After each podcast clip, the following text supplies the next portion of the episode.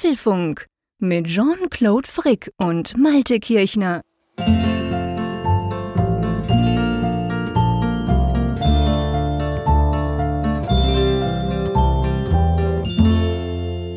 Hallo und herzlich willkommen beim Apfelfunk Podcast Ausgabe 388, welche wir am 5. Juli aufzeichnen.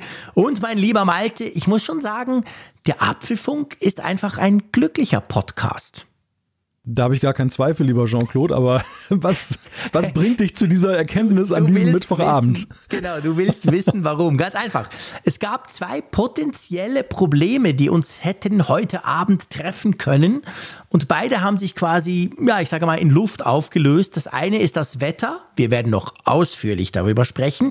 Bei dir einfach noch mal kurzer Quercheck. Es ist jetzt Viertel nach zehn am Mittwochabend. Bei dir ist der Sturm vorbei. Der ist vorbei, ja. Hier ist es tatsächlich, ich guck mal so raus, ist ja jetzt noch ein bisschen dämmerig. Windstill draußen. Siehst du? Wir werden nachher noch drüber sprechen, da war ja ziemlich was los. Bei uns war es hingegen so, es war wirklich bis vor 20 Minuten, bis wir unser kleines Vorgespräch, wir hängen uns ja immer zusammen, tun ein paar private Dinge besprechen vorher, bevor wir dann die Aufnahme starten, war es unglaublich laut draußen. Ganz einfach drum, weil Guns N' Roses in meinem Vorgarten ihr Schweizer Konzert gegeben haben. Also nicht direkt in meinem Vorgarten, sondern im Stade de Suisse, im Fußballstadion. Aber das sind halt nur 800 Meter Luftlinie. Und es war, es, es war geil. Ich meine, ich finde die cool und ich habe die schon gehört, da warst du noch im Kindergarten, aber das spricht nicht unbedingt für mich.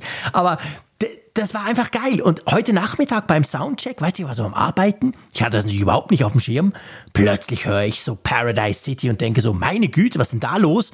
Und man hört ja immer, wenn du diese Konzertgeschichten hast, dann merkst du ja, das ist nicht der Nachbar, der da ein bisschen laut Musik macht. Das hat eine andere Qualität, der Bass, die Drums. Also du hörst, du spürst das richtig. Und da habe ich mal gegoogelt, gemerkt, aha, das ist Guns N' Roses, 50.000 Leute heute in Bern. Gut, musste ich, war ich nie im Auto unterwegs. Und die haben wirklich um sieben ging das los. Und ich, ich, wusste aber nicht so genau, ja, Vorband, meistens hast du ja noch irgendwelche Vorbands bei diesen großen Acts und so. Hey, und die haben krass, es wirklich, es war so laut. Du hast wirklich, also wenn du die Lieder kennst und du weißt, ich war lang beim Radio, ich war Musikredakteur, ich kenne das ganze Zeug, hey, du, du konntest mitsingen.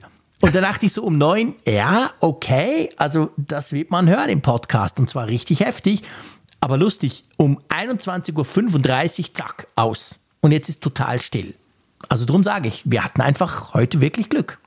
Vielleicht hat die Stadt Bern mittlerweile schon eine Lärmschutzverordnung erlassen, weil sie wissen, um dass hier ein wichtiger europäischer Podcast aufgenommen wird und da kann es ja nicht sein, dass da jetzt da rumgelärmt wird da draußen. Das ja. stimmt, da hast du natürlich Schön. absolut recht. Die wissen das, der Sturm weiß es bei dir offensichtlich auch. Er ist quasi vorbeigezogen, ja. Ja. bevor er uns da irgendwie Probleme macht. Aber erzähl mal, also ich habe ja nur, ich gucke ja quasi aus der Schweiz zu und ich lese Spiegel und andere Postillen und ich habe gemerkt, okay, da waren doch so einige Warnungen, gingen da rum. Ähm, da, das muss wohl recht heftig gewesen sein, oder? Ja, es, also unterm Strich war die Aufregung, möchte ich fast sagen, größer als das tatsächliche Ereignis. Mhm. Es, es ist halt eine ziemliche Sensation, wenn man jetzt im Juli, im Hochsommer so einen Orkan hat, der dann ja. hier plötzlich rüberzieht. Das haben wir in der Regel ja ja, statistisch eher im Herbst oder im Februar, so in der Zeit, mhm. aber eben nicht, kann mich nicht erinnern, jetzt außer irgendwie so spontanen Gewitterstürmen, dass wir sowas mal im Hochsommer gehabt haben. Ja, und da kam halt dieses kleine, kompakte Sturmtief, das kam ja über die Niederlande gezogen, hat auch durchaus ja Schaden angerichtet. Also es gab mhm. ja viele Bilder, die heute da kursierten von den Bäumen, die umgestürzt sind. Hier in der Nachbarschaft ist auch einer umgeknickt. Also es ist schon nicht okay. so, dass da nichts passiert ist. Ja. Sind ja auch leider Menschen zu Schaden gekommen. Also ja, auch da würde ich lieber hier berichten, dass ich, dass man sagt, nur Sachschäden oder mhm. selbst das nicht so wirklich, aber leider ist dem nicht so. Also man da muss das ja schon ernst nehmen, aber es ist unterm Strich und da sage ich auch Gott sei Dank eben sehr gut ausgegangen jetzt für hier. Es ist jetzt okay. hier eigentlich, äh, also ist keine Dachpfanne runtergefallen oder sonst okay. irgendetwas.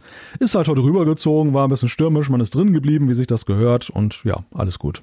Okay, ja, das ist super. Ja. Ich habe ich hab das eben auch mitbekommen und der Axel im Moment, lustigerweise ein Hörer von uns, der ist in Flissingen, der ist im genau gleichen Apartmentgebäude, wo ich in ein paar Tagen auch sein werde. Der hat am Morgen mal ein Bild geschickt oder ein paar Bilder auf Twitter ähm, wo man halt sah, wie das wirklich stürmt. Es war dunkel, das Meer war weiß von den Schaumkronen her. Der, der, der, du hast so richtig gemerkt, wow, heftiger Sturm. Das war bei ihm wahrscheinlich ein bisschen früher als bei dir. Hat bei mir natürlich die Vorfreude nochmal gesteigert, weil in einer Woche bin ich ja schon da. Aber ja, also das muss schon recht heftig gewesen sein. Aber ja, gut ist es so einigermaßen, zumindest bei dir, glimpflich gegangen. Ich meine, das Problem sind ja schon die Bäume, oder? Ich meine, anders Ja. als du hast gesagt, im Herbst und vor allem im Winter, dann haben die ja kein Laub. Jetzt sind sie ja voll im Saft und bieten natürlich auch viel mehr Angriffsfläche, oder? Ja, dem ist definitiv so. Also das, das Interessante ist ja, weil du sagst, das ist ein Ereignis. Das ist natürlich für alle, die jetzt hier touristisch mal hier sind im Sommer und in der Regel lernen die Leute ja nur die schöne Seite der Nordsee kennen, nämlich so dieses funkelnde Meer. Mhm. So wo wie ich, als drin ich bei dir war, super gemütlich. Ja, ja, ja, ja. Ich meine, das ist das, ja, das Schönes ist das, das ist das Bild, was viele mit nach Hause nehmen und Ja. was ja auch gut ist, dass sie es mit nach Hause nehmen, aber sie sehen ja eben nicht die dunkle Jahreszeit und wie das hier mitunter mal zugeht, so Ja. wettertechnisch. Ist ja schon recht rau hier. Ja. Und also die, die hier wohnen, sind das ja gewöhnt, die kennen das, ähm, aber der Unterschied ist tatsächlich der von der Vegetation her, dass du ja im Winter dann kahle Bäume hast und die Mhm. bieten weniger Angriffsfläche und jetzt sind sie halt voll im Saft und voll im Laub. Ja. ja und, und das führt natürlich dann dazu, dass die dann schon eher mal abknicken und umknicken und auch Mhm. Ja. die größeren Kolosse gerade. Und das, das war natürlich schon die, die große Gefahr und deshalb hat man augenscheinlich auch sehr stark auf die Warntube gedrückt, was ja richtig ist. Ja. Also ich bekam heute Nachmittag zum Beispiel auch das erste Mal einen richtig offiziellen Cell-Broadcast in der, Ah, äh, beziehungsweise heute, heute Morgen war das, Ach, Entschuldigung. krass. Da bekam ich einen Cell-Broadcast, wobei mir aufgefallen ist, die können das augenscheinlich abstufen. Das war ja damals so bei diesem allgemeinen Sirenentest oder Warntag. Mhm. Da lärmte ja, da, da lärmten ja die Apple Watch und die, die iPhones, die lärmten ja richtig los. Das war ja. Mhm. Infernalisch und Genau. hat, hat ja bei einigen auch für ja, Schock oder, oder Ärger gesorgt. Ja, genau. Und, und, und das heute war mehr oder weniger so eine Art stiller Alarm. Also meine Apple Watch, die brummte heftigst. So übrigens, wie ich mir das wünschen würde beim Wecker. Also das habe ich wirklich gemerkt. Okay. Apple gut aufpassen. Aber äh, auf jeden Fall hat sie nicht gelärmt. Und die, das iPhone hat auch nichts gesagt. Ich dachte erst, na, liegt es vielleicht in der Apple Watch? Und irgendjemand schrieb mir auch über Mastodon, glaube ich, und fragte auch, sag mal, Malte, war das bei dir auch irgendwie stumm? Also die, die können das augenscheinlich feinjustieren, ob das jetzt lärmt oder nicht. Okay, cool. Ja. Ja, also sinnvoll natürlich, macht absolut Sinn, aber würde man so einer alten Technik wie dem Cell Broadcast gar nicht unbedingt äh, zu, zumuten, beziehungsweise würde man gar nicht erwarten, dass der das kann. Aber ja, okay. Ja, spannend. Wir haben halt vor allem die Gewitter im, im Sommer. Also die sind ja bei uns auch manch, ich bin ja in den Voralpen sozusagen, die sind manchmal auch sehr, sehr heftig und wehen dann eben auch immer Bäume rum, weil es zwar sehr kurz ist, aber manchmal, wir haben da auch 150 Kilometer pro Stunde in den Böen das rupft dann halt auch mal einen Baum weg. Also da muss man immer so ein bisschen gucken. Aber bei uns ist es tatsächlich mit den Warnungen, also wir haben ja noch keinen Cell-Broadcast, man hat erst gerade beschlossen, dass das vielleicht eine gute Idee wäre, auch für die Schweiz. Wer hätte das gedacht? Das kommt dann noch irgendwann, aber ähm, wir haben natürlich diese Wetterwarn-Apps und andere Apps und da ist es dann so, ich will den Meteorologen ja nicht ähm, Unrecht tun, aber mir ist so ein bisschen aufgefallen in den letzten Jahren, habe ich so ein bisschen den Eindruck, wenn die eine Gewitter, ich meine ich meine jetzt in Bezug auf Sommergewitter, ganz klar, nicht auf Sturm und andere Dinge, wenn die so eine Gewitterwarnung raushauen, da gibt es auch verschiedene Stufen. Das eine ist so quasi, ja, das kannst du auch in der App natürlich dann selber sagen, ob du die kriegen willst, so nach dem Motto, hey, Fenster zu und, und die Storen einziehen und gut ist, also Sonnenstoren ein, einkurbeln und so. Und dann gibt es aber schon eben auch so orange und rote. Wenn sie das machen, diese, diese quasi, hey, Achtung, äh, da fliegt euch Zeug um die Ohren, dann ist es meistens nicht so schlimm. Wenn es aber urplötzlich unglaublich schwarz wird vor dem Fenster und du merkst, oh boah, da kommt irgendwie vom Berg rüber ein Gewitter, dann kriegst du keinen Alarm, aber dann musst du wirklich gucken, dass du die Sachen reinholst, dann ist es schlimm. Also es ist mir jetzt schon x-mal so gegangen, weißt du, alles reingeräumt, die Kinder reingerufen, so, hey, Achtung, ein schlimmes Gewitter kommt und dann, ja, dann warst du ein, hat ein bisschen geregnet, aber eben auch schon erwischt worden, weil es einfach plötzlich zack, ganz schnell ging.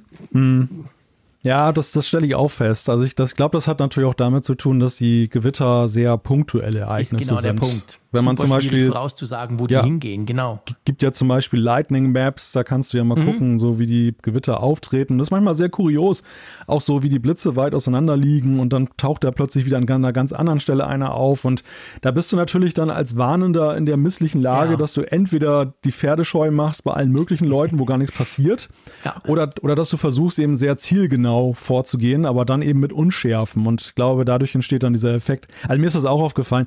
Es ist auch mal witzig, dieser, dieses Kontrastverhältnis, wenn du eben siehst bei Gewittern, die mitunter punktuell viel heftiger sind, Ja. wo du dann zwischen fast gar nicht und, äh, und äh, moderat nur gewarnt wirst. Und mhm. jetzt zum Beispiel diese Wetterlage, die wir jetzt hatten, wo ich habe ja nun auch noch da alle möglichen Warn-Apps installiert und äh, dann die Apple Wetter-App, die, mhm. die, die schlägt ja mittlerweile auch an mit den ja. DVD-Meldungen. Und ähm, ja, das ist schon krass gewesen. Ne? Also du, du, hat, du konntest es nicht verpassen, dass da was passiert. Das ging ja gestern ja. schon los mit den ja, genau. ersten Wetterwarnungen, die sich auf dem Homescreen dann niederließen. Und das gipfelte dann darin, dass dann heute um 10.45 Uhr da dieser Generalalarm losging, wo krass. alle Katastrophenwarn-Apps, dann hier Cell-Broadcast losging. Also wenn du dann nicht gemerkt hast, dass Sturm ist, dann weiß ich auch nicht. okay. Ja, das stimmt. Dann, dann hörst du das Geblase da draußen auch nicht mehr. Das ist deswegen ein Problem. Das ist ein ganz anderes Problem als ein Sturm, genau. genau. Dann, dann, hast du ein Wahrnehmungsproblem. Ja, genau. Ja, also das, das ist äh, schon, das ist in der Tat interessant, ja. Ja. Aber gut, wir sind froh, ist dir und bei euch äh, jetzt nicht so schlimm etwas passiert und es ist durch und wir können hier podcasten. Und bevor wir zu den Themen kommen, haben wir ein Thema in, ja, sozusagen in eigener Sache. Es geht nämlich ums Thema Apfelfunk Wolfsburg.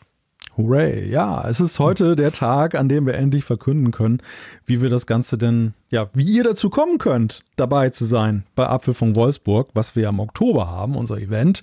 Klein, genau. aber fein, 50 Hörerinnen und Hörer können mit dabei sein. Ja, wie geht das denn überhaupt? Genau, also die Idee ist folgende, ähm, ihr könnt diese Tickets gewinnen, das ist mal wichtig zu wissen, also man kann die nicht kaufen, man kann die nicht irgendwie reservieren, sondern man kann die einfach gewinnen und das Ganze funktioniert so, dass ihr ab Freitag und drum jetzt ganz ruhig, falls ihr jetzt wirklich dabei sein wollt, alle anderen denken, ah, was machen die für ein Theater, für ein kleines Event da, aber ähm, ab Freitag 18 Uhr. Dann könnt ihr auf apfelfunk.com slash Wolfsburg, wir verlinken das Ganze natürlich in den Show Notes, und dann seht ihr dort unser kleines, aber feines Ticketsystem, das der Malte selber programmiert hat. Sehr geil, kam bisher ja auch schon zum Einsatz, ist aber schon eine Weile her bei Apfelfunk Frankfurt. Da könnt ihr euch eintragen und dann entsprechend, ähm, ja, lassen wir das laufen eine Weile, oder? Genau, also ihr braucht auch keine Panik bekommen, da gilt nicht das First Come, First Serve Prinzip, sondern ihr habt tatsächlich bis Ende Juli Zeit, dann, wenn ihr Interesse habt, euch da zu registrieren und äh, wenn ihr Glück habt, dann im August, dann verlosen wir die Tickets unter allen Teilnehmern, da geht es nicht nach Reihenfolge. Was uns wichtig ist, ähm, wäre, dass ihr so ein bisschen darlegt, so eure Motivation. Warum ist denn das für euch was Besonderes, bei so einem Apfelfunk-Event dabei zu sein? Welche, wie lange hört ihr den Podcast schon und so? Das ist so ein Punkt, der uns dann schon interessiert ja. in dem Zusammenhang. Das wäre lieb, wenn ihr da was einfüllt. Ja, und ansonsten sind wir mal gespannt, ob überhaupt jemand kommen möchte. Ja, du, sonst feiern wir einfach für uns. Ich meine, kein oh, Problem. Eben. Also das Hotel ist reserviert, die Location ist reserviert. Es wird stattfinden, das Ganze in äh, Wolfsburg. Wir werden unser kleines Hörertreffen machen am 21. Oktober und wenn, wenn niemand kommt, dann setzen wir uns zusammen. Es ist halt ein Dinner for One. Genau, das ist ein Dinner for, beziehungsweise für uns dann halt einfach. Aber ja, nee, ich denke, der eine oder andere wird doch vielleicht Freude haben und, und ja. Lust haben, vorbeizukommen. Dann könnt ihr das eben, wie gesagt, da in diesem Formular ausfüllen und dann werden wir das Ganze auslosen. Wir lassen das den ganzen Juli überall laufen, also ganz, wirklich ganz relaxed. Und dann werden wir das Ganze im August dann mal ähm, anschauen und die Verlosung entsprechend machen. Und dann werdet ihr natürlich von uns auch benachrichtigt, dass ihr wisst, aha, okay, äh, hat geklappt, damit ihr dann auch planen könnt entsprechend. Also das Ganze startet jetzt diesen Freitag um 18 Uhr. Schaut da mal bei uns vorbei. Und ja, würde mich natürlich riesig freuen. Wäre natürlich cool, wenn wir uns dann sehen. Wer das jetzt auch immer hört und wer dann auch zum Zug kommt. Aber das wäre natürlich schön, weil ich muss sagen, ich freue mich jetzt schon drauf. Ich freue mich äh, wirklich vor allem ich bin ganz offen, vor allem drauf, den Malte wiederzusehen, obwohl es ja so lange noch gar nicht her ist, dass wir zusammen da bei das dir stimmt. rumspaziert sind, Ende April. Trotzdem, ich freue mich sehr, dich, dich wieder zu treffen, aber natürlich vor allem auch, dass ich halt dann Hörerinnen und Hörer mal sehe, weil ja, Podcast ist halt, wir quasseln da in ein Mikrofon. Wir kriegen dann dank euch ganz viele Zuschriften, was mega cool ist und überhaupt nicht selbstverständlich. Die meisten Podcaster reden ins Nirgendwo raus. Ähm, aber sonst ja, wir kennen euch halt nicht und wir sehen euch ja letztendlich auch nicht. Und das wäre die Gelegenheit, sich mal zu treffen, gemütlich Zeit zusammen zu verbringen. Und ja, ich hoffe, dass das den einen oder anderen auch motiviert, da mal äh, mitzumachen. Ja, das ist auch so ein Punkt, der mir wirklich gefehlt hat, also in den letzten Jahren jetzt, ja. dass äh, wir haben ja, haben ja immer wieder darüber berichtet, sporadische Begegnungen mit Hörern und Hörern, mhm, die genau. wir eben, wenn wir unterwegs waren und wir waren nicht schlagfertig, dann irgendwo angetroffen genau. haben. Aber das, das hat bei mir immer noch eher noch diesen Wunsch verstärkt, dass ich gedacht habe, wirklich mal so, dass man mal sich auch füreinander Zeit nehmen kann ja. und jetzt eben nicht gehetzt gerade von A nach B unterwegs ist. Und ja, das ist schön, dass das wieder stattfinden kann, aber es geht mir genauso. Ich freue mich, dich zu sehen. Wir haben ja auch noch das kann man ja auch schon so sagen, so die eine oder andere kleine Überraschung noch in petto, die wir ja auch noch dann genau. ankündigen werden. Was man vielleicht ganz allgemein sagen kann, das, das ähm, beeinflusst ja vielleicht auch eure Entscheidung, ob ihr dabei sein wollt. Das wird im Stadtkern von Wolfsburg sein. Ja. Also nicht irgendwo am Rande oder so, Ganz sondern das ist sehr, sehr verkehrsgünstig gelegen. Da kann man mhm. sowohl mit dem Auto gut hinfahren und äh, man kann aber auch dann mit dem Zug sehr schön hinfahren, so, sofern der ICE anhält beim Hauptbahnhof von Wolfsburg. Da hoffen wir mal, dass die Deutsche Bahn das dann diszipliniert hinkriegt an diesen Tagen.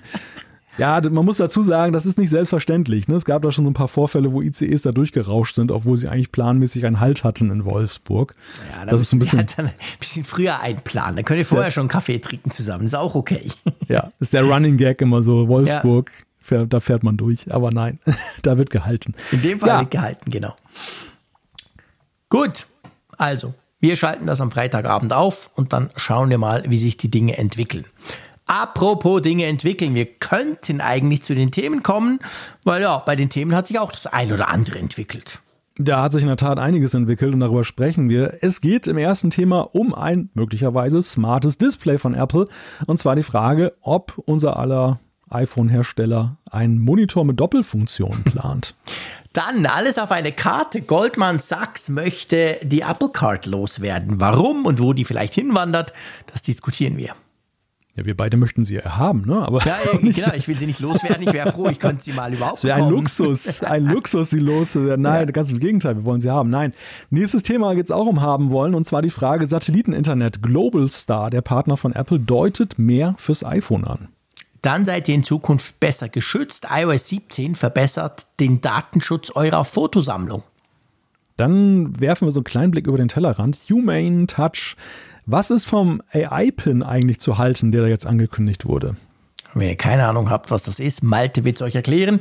Dann, äh, es gibt angeblich Produktionsprobleme und da stellt sich natürlich die Frage, schlechte Aussichten für die Apple Vision Pro. Gute Aussichten gibt es da allerdings in Sachen Umfrage und Zuschriften unserer Hörer, denn da haben wir zahlreiches zu berichten. Auch das ist natürlich wieder Teil des Apfelfunks. Ganz genau, das gehört da natürlich rein. Da freue ich mich schon drauf. Wir haben wieder coole Sachen äh, bekommen von euch oder erfahren und auch gelernt, by the way. Ähm, aber fangen wir an mit den smarten Display, beziehungsweise mit einem smarten Display. Da gibt es nämlich ja, interessante Gerüchte, sind natürlich wie immer Gerüchte, dass sich Apple im Bereich Monitore mal so ein bisschen was Neues überlegen könnte, oder?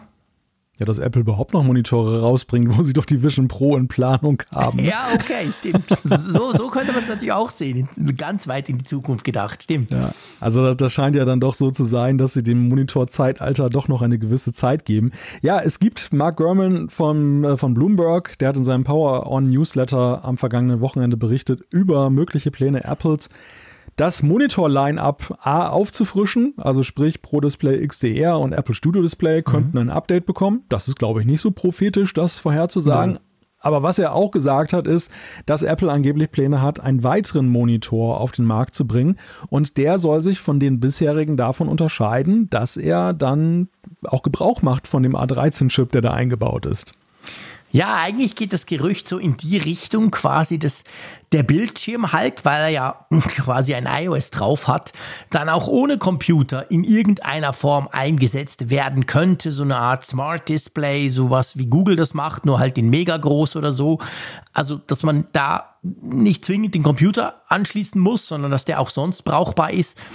Und weißt du, das Lustige an diesem Gerücht ist, dass in, in meinen an, ich habe natürlich keine Ahnung, aber in, in meinem, wie ich mir das vorstelle, muss man ja sagen, hey, eigentlich habe ich so ein Display schon. Du auch, by the way. Der Studio-Display meinst ja, du, oder? Wir haben ja beide ja. so ein Teil und wir wissen, mhm. da ist ein A, keine Ahnung, 10 oder irgend sowas drin. Und da ist iOS drauf. Das merkt man beim Update. Da wird ziemlich viel jeweils aktualisiert, wenn es eine neue Version gibt. Ähm, man fragt sich halt, was macht das Ding mit dem Prozessor, mit dem Speicher, mit allem, was eigentlich drin ist. Ähm, Im Moment wird das alles nicht genutzt, beziehungsweise für die FaceTime-Kamera, aber sonst eigentlich für nichts. Und ja, ich meine, da ist ja eigentlich ein iPad drin. Ein gar nicht so schlechtes. Ja, aber wobei der Gedanke jetzt ja schon ein bisschen weitergeht in die Richtung, dass sie sagen, oder dass jetzt German sagt, Apple plane etwas auch in Richtung Smart Home Steuergerät. Ja. Ne? Also wir haben ja immer wieder diese Gerüchte gehört über einen angeblichen, ein, ein, Apple TV mit einem eingebauten Bildschirm oder einem, einem HomePod. Das kursiert ja schon seit Jahren. Und jetzt geht es so ein bisschen in die Richtung, dass man sagt, nee, das ist dann eher so, dass jetzt Komponenten, Displays, die man ja so schon hat, dann so eine Zweitverwendung kriegen. Und da wird jetzt so als aktuelles Beispiel herangezogen iOS 17. Da wird es ja diesen Standby-Mode geben auf dem iPhone, mhm. wenn man das im Querformat an der Ladestation hat, am ja. MagSafe-Adapter. Und dass das auch so Vorbild sein könnte, dass man eben so ein großes Display dann auch ähm, in so einem Low-Power-Mode dann nutzt, um zum Beispiel jetzt das Smart Home zu steuern oder das mhm. als Smart Speaker zu gebrauchen. Finde ich eine interessante Idee. Ähm, die Frage ist so, ja, braucht es das? Ja, genau. Das ist natürlich genau der Punkt. Also ich meine, man könnte, also man könnte das technisch natürlich machen und eben wahrscheinlich wäre es gar nicht so ein großer Umbau vom jetzigen Studio-Display, wahrscheinlich eher eine Softwaregeschichte.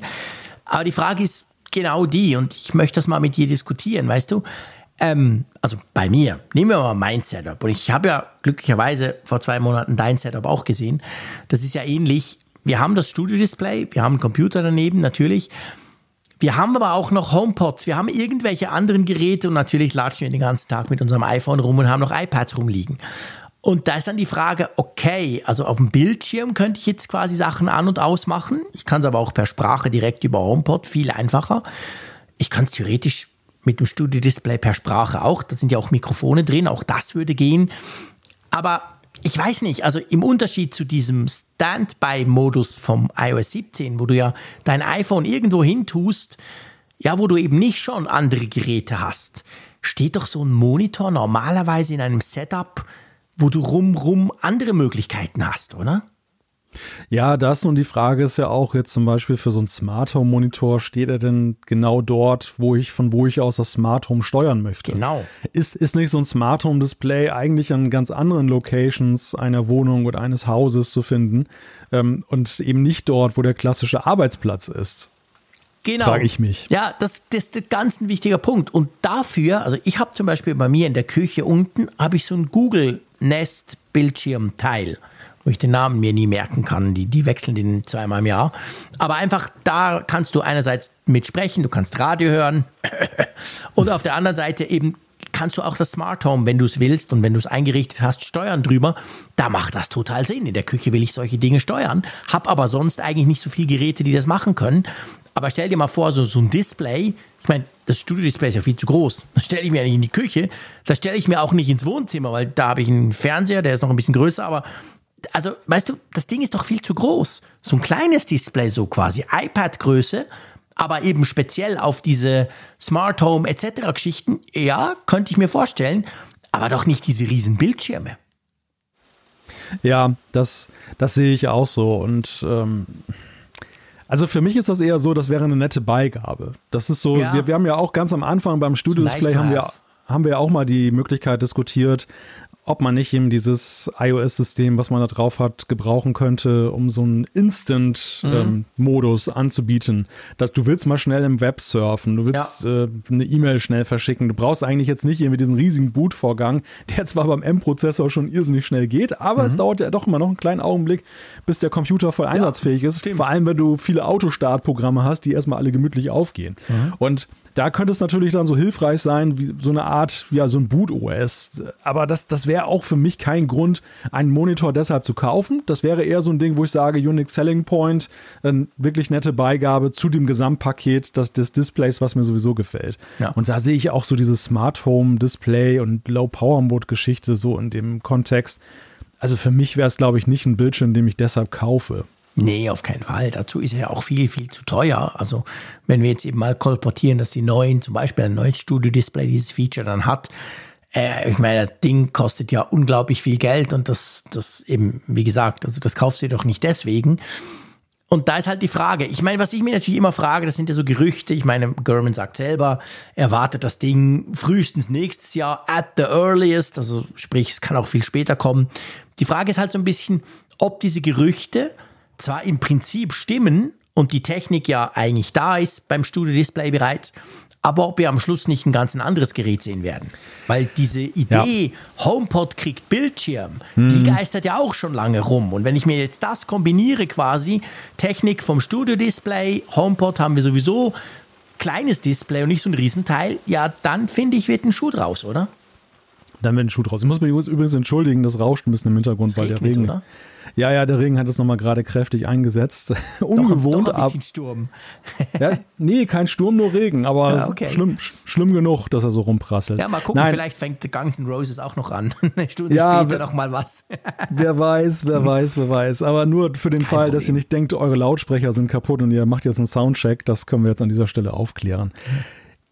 Ja, ich, ja, das, das sehe ich auch so. Das, wo, das ist so diese klassische Theorie, wo Rauch ist, ist auch Feuer. Und das mhm, Feuer genau. ist die Frage, ist das Feuer jetzt wirklich dieses Display oder ist es nicht, wie du sagst, eben der Punkt, dass Apple in Sachen Smart Home noch irgendwelche Pläne verfolgt. Und ich glaube, da deutet momentan sehr viel darauf hin, dass sie in diese Richtung gehen möchten. Was ja auch sicherlich noch dadurch verstärkt wird, dass ja eben mit dem Meta-Standard, den sie dankenswerterweise ja unterstützen, mhm auch der Druck steigt, ein möglichst konkurrenzfähiges Smart Home System zu haben. Und mit ja. konkurrenzfähig meine ich eben neben der reinen Funktionalität, aber auch die Frage dieser Annehmlichkeit, die ich bei anderen Herstellern ja durchaus habe. Ja. Also es ist ja nicht von der Hand zu weisen, dass eben zum Beispiel die Amazon-Geräte, wenn man jetzt die für Smart Home-Steuerung nutzt, mit, mit dem Display, dass das etwas ist, was du mit Apple so nicht eins zu eins machen kannst. Du kannst zwar deine Mobilgeräte nehmen, die du eh hast, aber du hast eben nicht diesen ständigen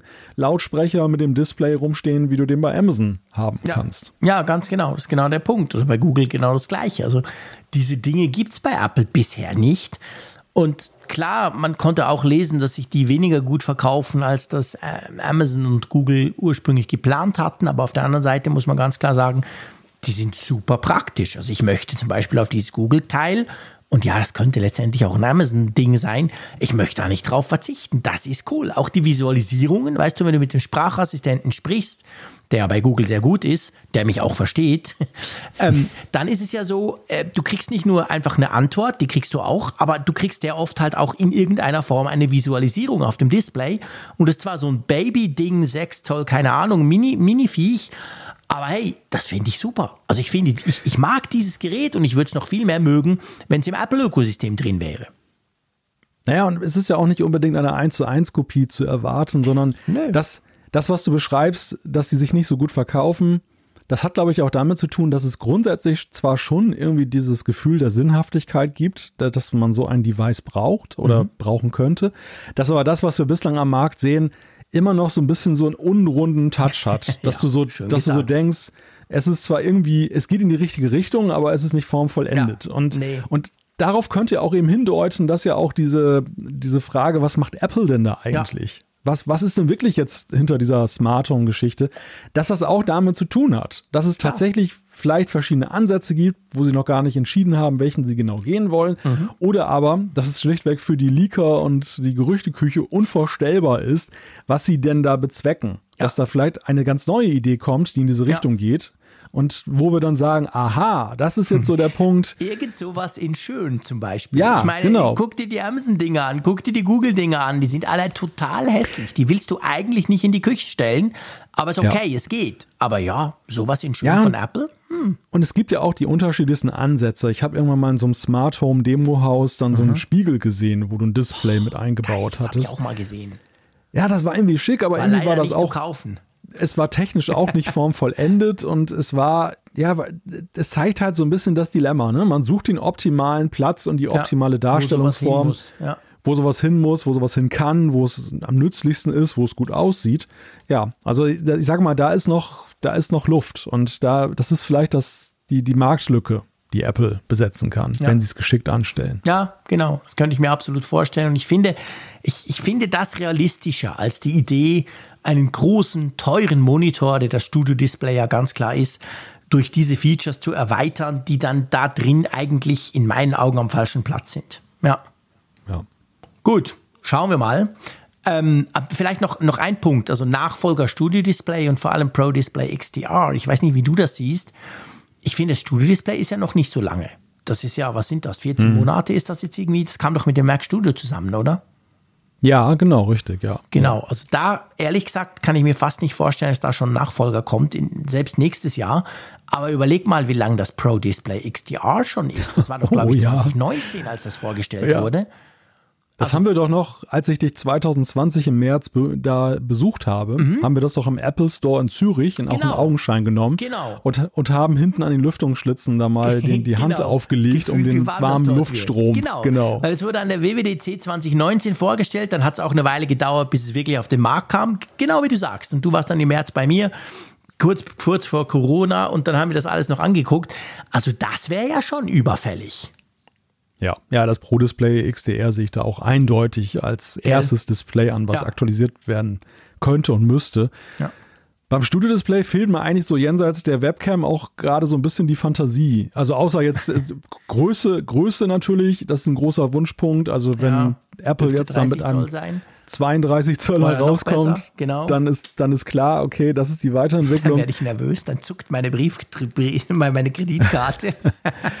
Aber ich, ich sage auch Webcam. Webcam ist echt so ein Ding, das echt? überlassen die Hersteller doch derzeit, wenn du jetzt höhere Ansprüche hast überlassen die das doch den, den Zubehörherstellern. Und äh, ja, also ich, das stimmt. Ich gebe dir recht. Der, also der Wert einer Webcam ist ja durch die durch die drei Lockdown-Jahre ja massiv gestiegen, dass die Leute auch überhaupt ein, sagen mal, so ein Qualitätsempfinden haben und das nicht nur als zweckmäßiges Vehikel sehen, was man eh kaum braucht bin ich absolut bei dir, wobei ich finde, man muss da ein bisschen unterscheiden. Also finde ich interessant. Wir können das, ich möchte das mit dir diskutieren. Also bei mir, mein Setup zum Beispiel sieht aus, ich habe das Studio-Display und ich sage es ganz ehrlich, bei allen Web-Videokonferenzen, also das Meeting am Morgen, das wir immer um neun haben und und und, ich brauche tatsächlich immer die Kamera vom Studio-Display. Was natürlich daran liegt, dass ich ein super Licht habe. Ich habe dieses hm. Elgato, keine Ahnung, wie es heißt, Licht hinten dran. Also sprich, ich bin immer perfekt beleuchtet und dafür finde ich ist die Webcam perfekt. Da, da brauche ich keine bessere. Ich habe aber daneben noch eine Sony Alpha 6400, man darf es ja gar nicht laut sagen, mit diesem Elgato-Stick auch noch dran. Den brauche ich zum Beispiel für Apfelfunk am Hörer, wenn die unsere YouTube-Livestreams machen, weil da reicht mir natürlich die, die, die Webcam nicht. Aber ich finde, wenn du gutes Licht hast, ist doch die eigentlich voll okay für Videokonferenzen, oder? Ja, sie ist nicht schlecht. Das ist ja definitiv so. Ich, ich habe ja nun auch hier eine entsprechende Studiobeleuchtung mhm, genau. und habe ja, nutze dann auch diese, dieses Studio-Display oder die Kamera davon äh, für die Konferenz, mhm. einfach aus Bequemlichkeit, weil es ja, so gut funktioniert. Genau. Aber sag mal, der Perfektionist in mir würde sich schon wünschen, dass das noch ein bisschen optisch mehr heranreicht an das, was halt ja der Top. Ja, so eine iPhone-Kamera halt. Ja, genau. Baut die richtig. doch dort ein mit einem richtig sauberen Autofokus, der schön ja. auf mein Gesicht pointen kann und vielleicht sogar noch eine kleine Unschärfe. Das, das ist zum Beispiel tatsächlich das. Ja. Klar, ich bin vielleicht ein Nerd und ein Freak, aber das ist eigentlich das, warum ich manchmal denke, ah, ich hätte, ich, ich nehme wahrscheinlich, ich könnte ja doch die, die richtige Kamera nehmen. Das nervt mich tierisch, dass diese Webcam, und das haben aber all, praktisch alle, die machen ja keine Tiefenschärfe. Und genau. natürlich kannst du in Google Meet und in Teams das machen, aber seien oh, wir ehrlich, das sieht scheiße aus. Das ganze oh, Key funktioniert nicht. Hinten flackert ja. dann immer was beim Haar oder bei der, beim, äh, beim Ohr. Also das, das nervt mich wirklich, weil wenn du da eine richtige Kamera hast, dann merkst du halt, dann hast du diese saubere, schöne Unschärfe. Mein Hintergrund, mein ganzes Gestell hinten dran ist leicht unscharf. Das sieht perfekt aus. Das stört mich. Da gebe ich dir recht. Also da hätte ich gern dann eine iPhone-Kamera drin. Das wäre schon cool. Also ja. Also es gibt ja nichts Grausameres als diese Unschärfe Gelb, von Teams. Furchtbar, so, das, ja, aber bei Google da, Meet du, ist es ähnlich. Wo du noch falsch ah. ausgeschnitten wirst und ja. dann hast du einen eckigen Kopf und so weiter. Es ist ja, das ist ja so eine optische Zumutung. Ja. Das ist ja unfassbar. Man, ich, man braucht es natürlich schon häufiger Klar. mal weil ich habe auch, äh, ich habe auch keinen Bock, ständig dann den Hintergrund nee, aufzuräumen und genau. so. Und äh, aber trotzdem, es, ist, es, es nervt halt schon. Jedes Mal, wenn ich mein eigenes Bild da sehe, denke ich, wow, ist das, ja. ist das grausam. Ja, es ist ja. so. Also wir, wir nutzen Google Meet auf Arbeit. Da ist es nicht super katastrophal, aber es ist immer noch nicht gut. Und das heißt, es nervt mich eben auch, weil es zwischendurch auch flickert. Weißt du, je nachdem, was, wie du, ich, du weißt ja, ich bin ja jemand, ich zappel ja rum. Und dann je nachdem, was gerade im Hintergrund ist, ist dann so plötzlich so ein Teil, zum Beispiel von meinem Büchergestell hinten ist dann kurz scharf. Und das sieht einfach, ey, eben ist einfach doof. da, ja, da, also ich bin bei dir, du hast, du hast recht. Also da eine gute Kamera, die einfach einen sauberen Autofokus hinkriegt, das wäre tatsächlich cool. Ja. Na gut, wir, sind, wir, müssen auch sagen, wir sind ja von Apple nicht verwöhnt. Wie lange hatten die MacBooks eine 720p Webcam? 5000 ja. frankiger Notebook und er hatte eine 27p Webcam drin. Also da du war Apple an, wahnsinnig schlecht unterwegs immer. Du, deut, du deutest an, wir müssen eigentlich dankbar sein. Ja, das stimmt. Ja, nee, so meine ich es nicht. Du weißt, ich, ich, bin da überhaupt nicht dankbar und ich trete gerne Apple ans Schienbein und ich finde, beim Web, ja, ja. bei der Webcam darf man das auch machen, aber immerhin ist sie 1080p im Studio-Display. Ja, das ja, das kein ist schon, Blatt ist, immer noch nicht. Ist schon ein großer Fortschritt, ja, ja, in der Tat. okay. Also komm, lassen wir die Webcam Webcam sein. Kommen wir zu harten Fakten beziehungsweise zu Kohle und zwar zur Apple ähm, Card. Ähm, und die Apple Card, das ist ja die Kreditkarte, die es in den USA gibt. Ich glaube fast nur in den USA. Ähm, und die wird ja nicht von Apple selber herausgegeben. Apple ist ja nicht Bank, sondern da ist Goldman Sachs, ist quasi die Bank, die hinter dran steht und das ganze Kreditkartenzeug macht. Und die sind aber gar nicht so happy mit der Apple Card. Nein, weil wir lesen schon seit einiger Zeit Berichte, dass das halt ein Geschäft ist, wo sie reinbuttern, wo es dann eben nicht so ist, dass das jetzt sehr profitabel für sie ist und äh, ja, vor dem Hintergrund lesen wir aktuell die Neuigkeit, dass sie jetzt wohl in Gesprächen sind oder ausloten, ob nicht jemand anderes, namentlich American Express, das übernehmen möchte, diese Apple Card. Genau, weil es ist natürlich so, also äh, es ist ja nicht so, dass eine Kreditkarte per se ähm, nicht profitabel sein kann, aber Apple hat natürlich auch noch dieses jetzt kaufen, später bezahlen Feature. Das ist ja letztendlich wirklich klassisch Kredit und all so Sachen. Und da gibt es natürlich immer wieder Ausfälle und man spricht davon, das sind also paar Milliarden, die das quasi Goldman Sachs gekostet hat. Nicht nur die Apple Card alleine, sondern das ist überhaupt ihr Privatkundengeschäft, aber die Apple Card dürfte da einen guten Teil davon ausmachen. Also das ist offensichtlich ein Verlustgeschäft. Und ja, jetzt will man das abstoßen. Ich finde das noch interessant, weißt du, dass man, also ich, ich weiß nicht, wie es dir geht, aber im ersten Moment dachte ich so, hey, aber das ist doch was mega Exklusives, diese Apple Card. Ähm, das muss sich doch rentieren, weil wir uns gewöhnt sind, eigentlich alles, was Apple macht, rentiert ja. Aber offensichtlich der Teil, also gut, für Apple rentiert es wahrscheinlich schon, aber nicht für die Bank, die dabei hilft, oder? Ja, die Frage ist natürlich auch, welche Rolle spielt jetzt dann die, wie, wie Goldman Sachs aufgestellt ist dabei. Ja, sie sind ja in der Hauptsache sind sie ja Investmentbank und Wertpapierhandelsunternehmen und sie sind ja eben, das, das Privatkundengeschäft ist für sie eigentlich jetzt nicht so ein bedeutender Faktor, wie nee, das bei anderen nicht. Banken ja. der Fall ist deshalb ist das ja überhaupt äh, auch nur attraktiv, zum Beispiel jetzt potenziell für andere Mitbewerber. Ja. Weil warum sollten die ein Verlustgeschäft ja, übernehmen, ja, genau. wenn, das, wenn das keine Aussicht auf Besserung hat? Also man muss vielleicht auch sehen, das hat vielleicht auch einfach was von den, von den Rahmenbedingungen, äh, hängt das ab und dass es dann vielleicht besser wird, wenn jemand anderes wie American Express, der das halt, das Privatkundengeschäft ja in der Hauptsache macht oder zu einem größeren Anteil dann eben dort einsteigt. Also mhm. ich denke mal, das spielt da sehr rein. Ja, das ist ein ganz wichtiger Punkt. Übrigens im was war das, vorletzten Apfelfunk am Hörer?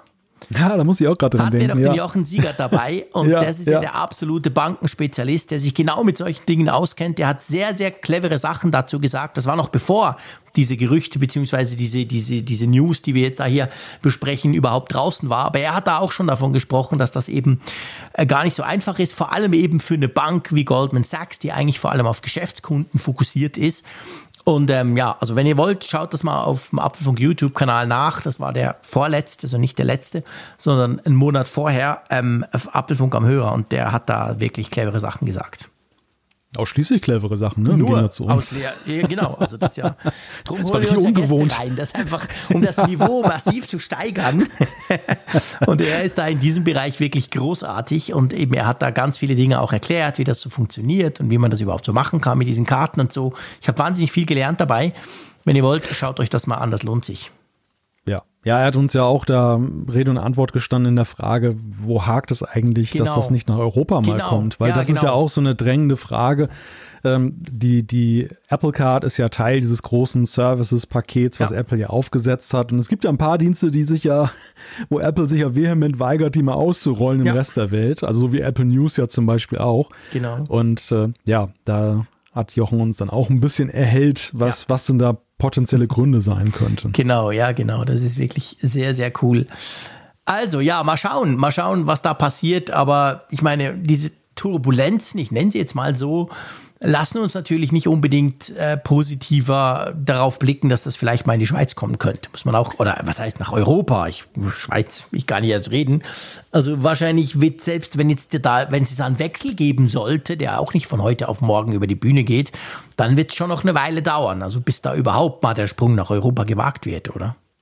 Ja, ich glaube auch, das könnte in dieser Situation, die wir jetzt da beobachten, könnte der Schlüssel drin liegen, warum es eben bislang nicht ja. weitergegangen ist. Und dass, wenn sie das jetzt eben auf neue Füße stellen, aber ist da auch die Chance wiederum Stimmt. am Horizont, dass sie dann im nächsten Schritt dann sagen, okay, hast natürlich auch recht. Genau. Jetzt gehen wir da mal weiter. Wenn Sie das mal mit einem globalen Partner wie American Express machen, die, kannst, die Karten kannst du ja auch hier haben, dann sieht es natürlich, ja, stimmt.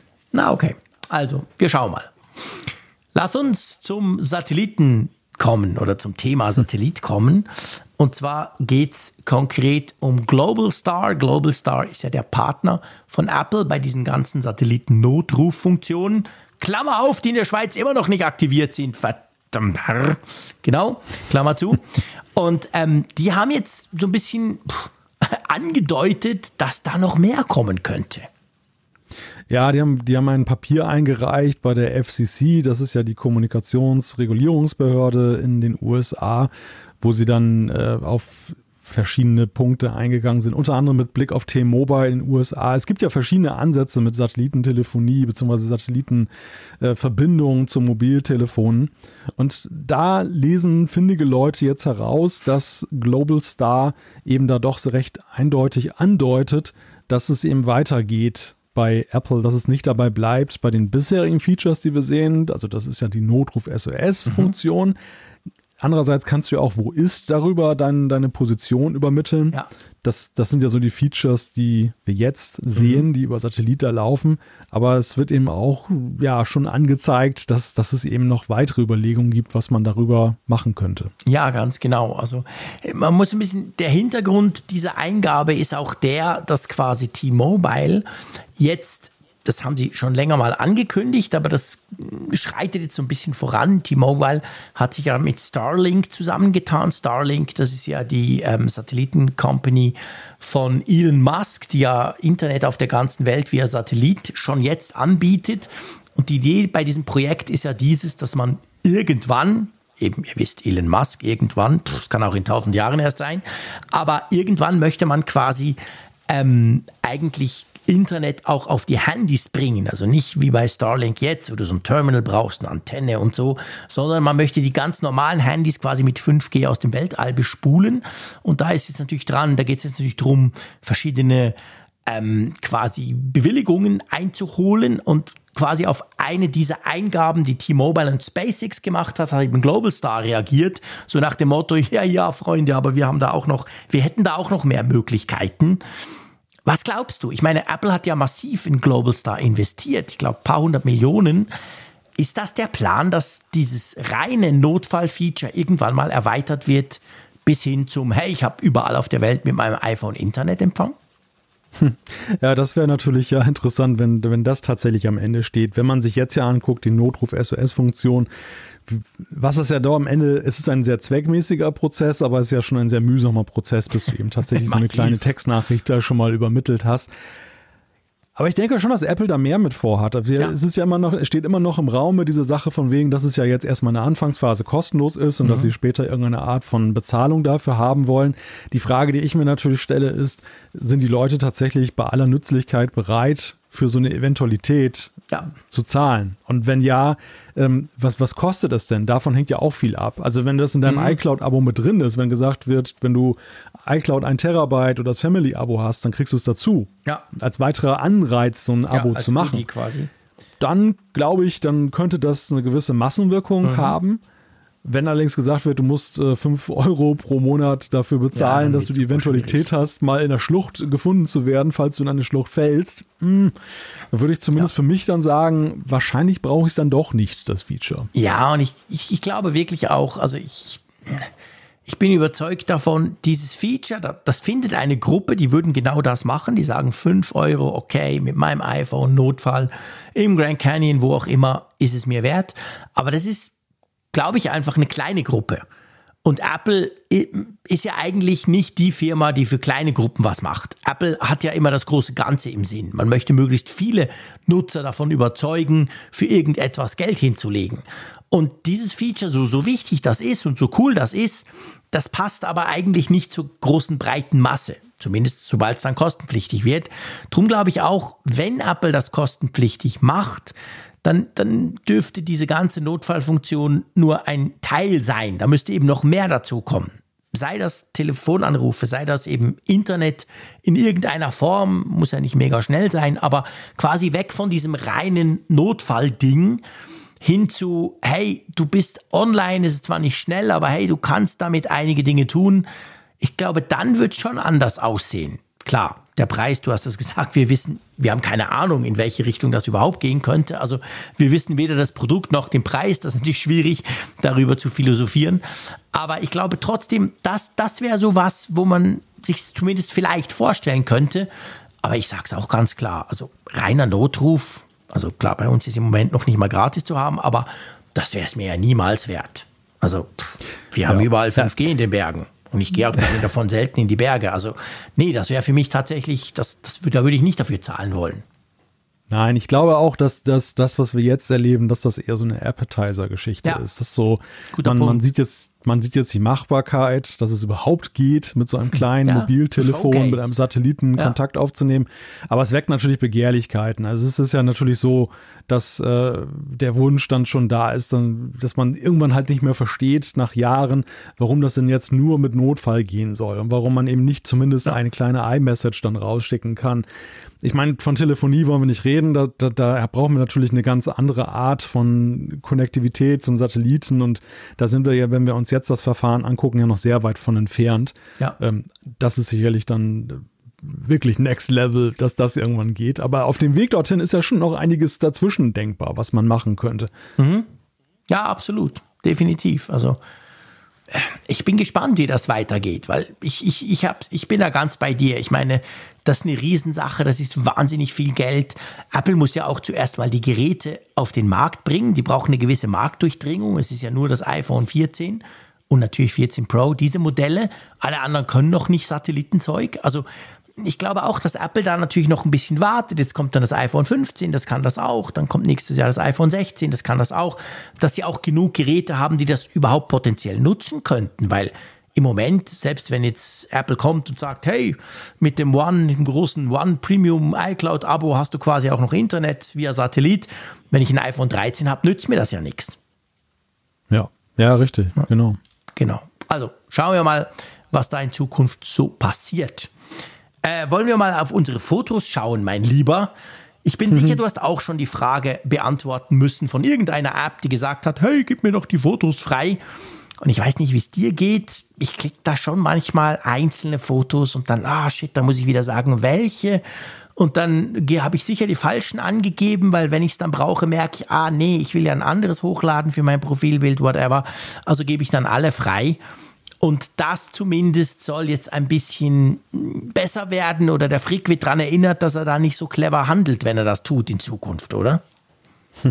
Ja, das ist so ein Prozess, den wir ja schon jetzt seit Jahren bei Apple beobachten, dass sie diese ganzen Datenschutzfragen immer nuancierter, möchte ich es mal mhm. nennen, behandeln. Zum Anfang war es ja so wie dieser Blankoscheck, den du unterschrieben ja. hast für jede App, das gesagt wurde, hey, darf ich deine Fotos haben? Ja, darfst du haben. Und dann konnte die App damit eigentlich genau. tun und lassen, was sie wollte. Sie konnte Sachen reinspeichern, Sachen ändern, Sachen äh, rausziehen. Ja. Und äh, natürlich äh, war auch der Nutzer dann ja nicht Herr des Verfahrens in der Frage, was passiert denn eigentlich mit dem Zeug mhm. dann? Ne? Was, was macht die App damit? Schickt die auch was raus? Und das hat Apple über die Jahre ja immer mehr verfeinert, dass sie dafür sensibilisieren, dass du eben, wie du ja gerade sagst, einzelne Bilder auswählen kannst. Trotzdem ist es ja so, dass ja, sag mal, die Bequemlichkeit ist ja schon der größte Feind des Datenschutzes. ja, so. absolut. Definitiv. Das ist wirklich so, ja. Das, das, das stellen wir an uns ja immer wieder fest, ja. ne? dass man ja so, so ehrenwert die Absichten sind und so gut ja eben das auch und so wichtig das Thema ja auch ist, dass man aber immer wieder der Bequemlichkeit erliegt ja. und dann eben dann so sagt, ach komm, nimm die ganzen Fotos und äh, lass mich in Ruhe, ich will jetzt das genau, ich will Foto die App rausladen. nutzen. Genau, ich will die App ich will die App nutzen. Ja. ja ich muss zugeben an der Stelle, ich mache das tatsächlich. Also ich habe so bei, bei so Apps, wo ich dann am Anfang nicht dezidiert weiß, ich brauche nur mhm. drei Bilder dann sage ich schon mal, okay, mach doch. Und dann ist das aber eine App, die ich dann vielleicht danach auch gar nicht mehr nutze, mhm. wo ich dann hinterher denke, hm, ich auch. Genau ziemlich gleich. pauschal alles freigegeben. Ja klar, mache ich genau gleich. Mir ist das zu mühsam, diese Auswahl zu treffen, weil ich in dem Moment vielleicht noch nicht weiß, welche Fotos genau. Und ich klicke dann auch einfach, ja, mach mal. Und oft deinstalliere ich so Apps dann auch wieder, wenn ich merke, hey, ich brauche sie ja nie, aber ganz ehrlich, sehr oft auch nicht. Ich vergesse sie, sie lümmeln irgendwo in der App Library rum und so. Und eigentlich ist das ja ein latentes Sicherheitsproblem, beziehungsweise ein Datenschutzproblem. Genau. Was macht denn jetzt iOS 17? Haben wir das schon, schon aufgeklärt? Ja, es gibt jetzt halt Hinweise künftig, wo man regelmäßig dann, dann angezeigt bekommt, was man denn da eigentlich gerade teilt und dass es eben auch dann Informationen gibt zur Länge des Zugriffs, seit, ah, seit wann, okay. welche, in welcher Anzahl da, da Inhalte bereitgestellt werden und auch jetzt Metadaten, was ja auch ein Punkt ist, den man häufig übersieht bei der ganzen Sache, dass ja manchmal gar nicht die Bilder so sehr für Stimmt. eine App das Wertvolle sind, aber die Bewegungsprofile, die sich zum Beispiel aus den Ortsangaben herauslesen lassen. Stimmt. Also da, da ist ja schon einiges mehr möglich, was man dann vielleicht im ersten Moment gar nicht hab sieht. Ich das habe ich gar nicht dran gedacht. Du hast komplett recht. Stimmt natürlich. Es muss ja nicht zwingend ja. das Bild selber sein, sondern das iPhone zum Beispiel speichert ja unglaublich viele Daten noch zusätzlich ab. Wo, wann, was, wie geschossen, mit was etc. Und diese Daten sind, sind natürlich auch sehr, sehr wertvoll. Ja, stimmt. Und das bekommst du halt künftig ja. dann besser. Du bist quasi angezeigt. auch erinnert. So quasi, der App hast du schon seit drei Monaten alles freigegeben und dann kannst du dir überlegen, aha, willst du das noch oder vielleicht besser nicht? Ja. Das ist ja, wir kennen das cool. ja, wir, wir, kennen das ja von diesen GPS-Funktionen, da wo uns ja auch dann mit den Jahren die, die Funktion gegeben wurde, dass man dann hin und wieder mal so eine Karte angezeigt bekommt und da siehst du dann so ein Punkteprofil. Das zum Beispiel so bei Wetter-Apps ist immer ganz mhm. lustig, da kannst du dann genau nachvollziehen, welche Autobahnen du in letzter Zeit dann da gefahren bist, weil genau entlang dieser Route dann tausende von Punkten sind, ja. wo die App dann halt dann äh, geguckt hat, wo, wo ist, wo bin ich denn gerade und hat entsprechend die Wetterinformationen ja. dazu abgerufen. Oder eben auch andere Apps. Und ja, auch das ist ja durchaus nützlich, um mal so für sich herauszufinden, ja, wie viel Gebrauch machen die Apps denn wirklich mhm. jetzt von dieser Freigabe, die du erteilt hast? Ich habe genauso Apps, da, da, da werden einem wirklich nur so vier Punkte angezeigt ja. und dann stellt man fest, oh, die sind aber, ist aber sehr sparsam im ja. Umgang damit, was ja auch manchmal positiv ist. Ja, ja, natürlich. Ist. Es gibt auch positive Beispiele. Ich will jetzt gar nicht hier das immer nur so negativ machen, aber es gibt halt eben auch Du hast es erwähnt, die, wo du dann siehst, wow, krass, alles voll. Der hat quasi alles mitbekommen, wenn ich zum Haus rauslaufe, ob links oder rechts in den Garten. Das ist alles getrackt und das, das ist wahr. Kann man diese Punktekarte eigentlich selber auch aufrufen? Puh, das ist eine gute Frage. Ich habe das tatsächlich noch nie nicht, weil mir ist das auch selber gemacht. Ich war dann immer ganz ja. erstaunt und dachte, hey, geil, krass. Aber ähm, ja, ich, ich, ich weiß es wirklich nicht. Vielleicht wisst ihr das da draußen, dann könnt ihr uns das gerne schreiben, ob es quasi wie eine Möglichkeit gibt zu sagen, hey, die App, die will ich jetzt mal gucken, was, was macht denn die? Also genau dieses, dieses Feature, sich selber aktiv anzeigen zu lassen zu einer App, das wäre doch eigentlich ganz interessant. Ja, das ist auf jeden Fall interessant. Ja, was ich interessant finde an Apples Ansatz ist ja, dass sie nicht so über die Keule kommen jetzt, dass sie ja, stimmt. sondern dass sie jetzt irgendwie da sehr restriktiv sind, was ja wiederum auch dann dieses Problem mit der Bequemlichkeit auslöst, sondern dass sie über die Jahre für sich als Königsweg entdeckt haben, eben Transparenz herzustellen. Ja, und diese Transparenz. Ja, und diese Transparenz hat ja im besten Falle zur Folge, dass so eine Art Druck seitens der Nutzer auf die App-Entwickler entsteht. Dass mhm dass die Nutzer dann aufhören, bestimmte Apps zu nutzen, wenn sie merken, hm, die forscht mich ja aus. Ja. Oder dass sie zumindest darauf hinwirken, auch zum Beispiel in sozialen Netzwerken, dass sie sagen, hey, ich will sowas nicht, äh, ja. geht da verantwortungsvoll mit um. Also sozusagen durch aufgeklärte Nutzer dazu, dafür, da, dafür sorgen, dass der Datenschutz ernster genommen wird, was eigentlich ein ganz schlauer Weg ist im, im Vergleich zu dieser, ich, ich baue jetzt einen Gartenzaun hin. Ja. Äh, Methodik. Ja, das stimmt. Ich meine, das ist natürlich das ist tatsächlich so der aufklärerische Ansatz und du wirst quasi befähigt, selber dann die Entscheidung zu treffen. Willst du das, willst du das nicht? Mit möglichst allen Informationen. Aber es wird, du wirst nicht bevormundet. Und ich meine, eigentlich in dem Punkt, das kann man auch mal sagen, ist ja Apple ähm, anders unterwegs als sonst. Ich meine, sonst ist ja Apple die Firma, die dich bevormundet, die quasi sagt, hey, nee, das kannst du nicht, weil das brauchst du nicht, weil wir entscheiden, dass du das so und so zu machen hast. Aber in dem Fall, jetzt gerade beim Thema Datenschutz, sind sie tatsächlich mehr dafür besorgt, dass du möglichst viele Informationen hältst, erhältst und dann selber dir deine Entscheidung entsprechend treffen kannst. Ja, ja, ja, ja. richtig. Gut, springen wir mal weiter zu einer zu einer ganz schrägen Sache. Ich, ich, ich, ich gebe zu, dass mich das Thema wahrscheinlich weniger fesselt als dich. Das liegt aber am Star Trek-Bezug ähm, davon. Es geht um Humane Touch. Ich hoffe, man spricht so aus. Das, ja, das heißt Humane. Humane. Nein, nein, also das mit Touch war ein Wortspiel. Ach so, natürlich. Humane heißt die Firma, sorry, du hast vollkommen recht. Und das sind ja ehemalige Apple-Mitarbeiter, die diese Firma mhm. ähm, gegründet haben. Und korrigiere mich, wenn ich es falsch sage, aber um diese Firma beziehungsweise um das, was die eigentlich macht, gibt es schon seit Jahren ziemlich viele Gerüchte, ganz wilde Dinge. Und jetzt gibt es ein bisschen mehr Licht im Dunkeln, oder? Ja, in, in sehr, sehr homöopathischen Dosen. Also die lassen wirklich ja ganz wenig raus. Und wir haben dieses Jahr zwei Punkte gesehen, wo Humane, was ja immer wieder in die Schlagzeilen gerät, eben weil es sehr viele Apple, ehemalige mhm, Apple-Mitarbeiter genau. hat. Wurde ja gegründet von Imran Chaudhry, der ist ein Designer, der war damals im Team von Johnny Ive und war auch 20 Jahre lang bei Apple. Also man kann schon sagen, der war involviert in sehr viele Designprozesse, die eben die heutigen Apple-Geräte oder bis heute prägen ja auch. Mhm. Und auf der anderen Seite Bethany Bongiorno, die ist ähm, in Sachen Software eher unterwegs und war auch äh, am Original iPad dann mhm. beteiligt. Also war auch langjährig bei Apple und auch bei entscheidenden, ähm, bei entscheidenden Geräten mit dabei. Also das sind schon, das sind schon zwei interessante Persönlichkeiten, die eben auch weitere Mitarbeiter von Apple, ehemalige, um sich geschart haben mhm. und die so als Mission herausgegeben haben, dass sie die Technik von morgen erfinden wollen. Was ja auch schon ein sehr der große Ansatz ist, den man so sagen, postulieren das kann. von einem gesunden Selbstbewusstsein, wenn man das sagt. Wenn man ja. nichts zeigt, aber das einfach schon mal so als, als Anspruch hinstellt, dann, ja, da, das ist mutig. Also der, das Interessante an dem Thema ist eigentlich gar nicht jetzt der Vergleich zu Star Trek. Der ergibt sich eigentlich eher dadurch, dass Apple ja immer wieder diese Vergleiche zulässt, dass zum Beispiel das iPad auch ein Device mhm. ist, was man so in Star Trek gesehen hat. Und sie machen ja auch kein Hehl daraus. Früher in den Keynotes haben sie immer gerne mal irgendwelche Filmsequenzen ja. aus Star Trek auch gerne mal gezeigt. Also da sitzen schon ziemlich viele Star Trek-Fans bei Apple, die augenscheinlich auch so den, ja, daran mitwirken, dass, dass Wünsche oder Träume wahr werden, dass Science Fiction Re Realität wird, was manche Geräte angeht.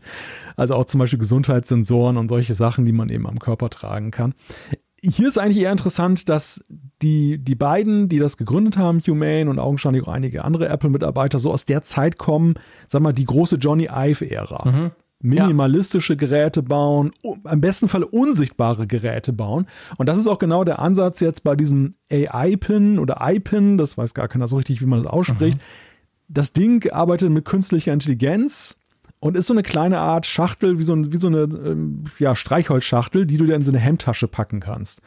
Und das hat Spracherkennung, du kannst mit dem Ding interagieren, wie mit Siri, nur, nur in gut. Nur, nur in funktionierend.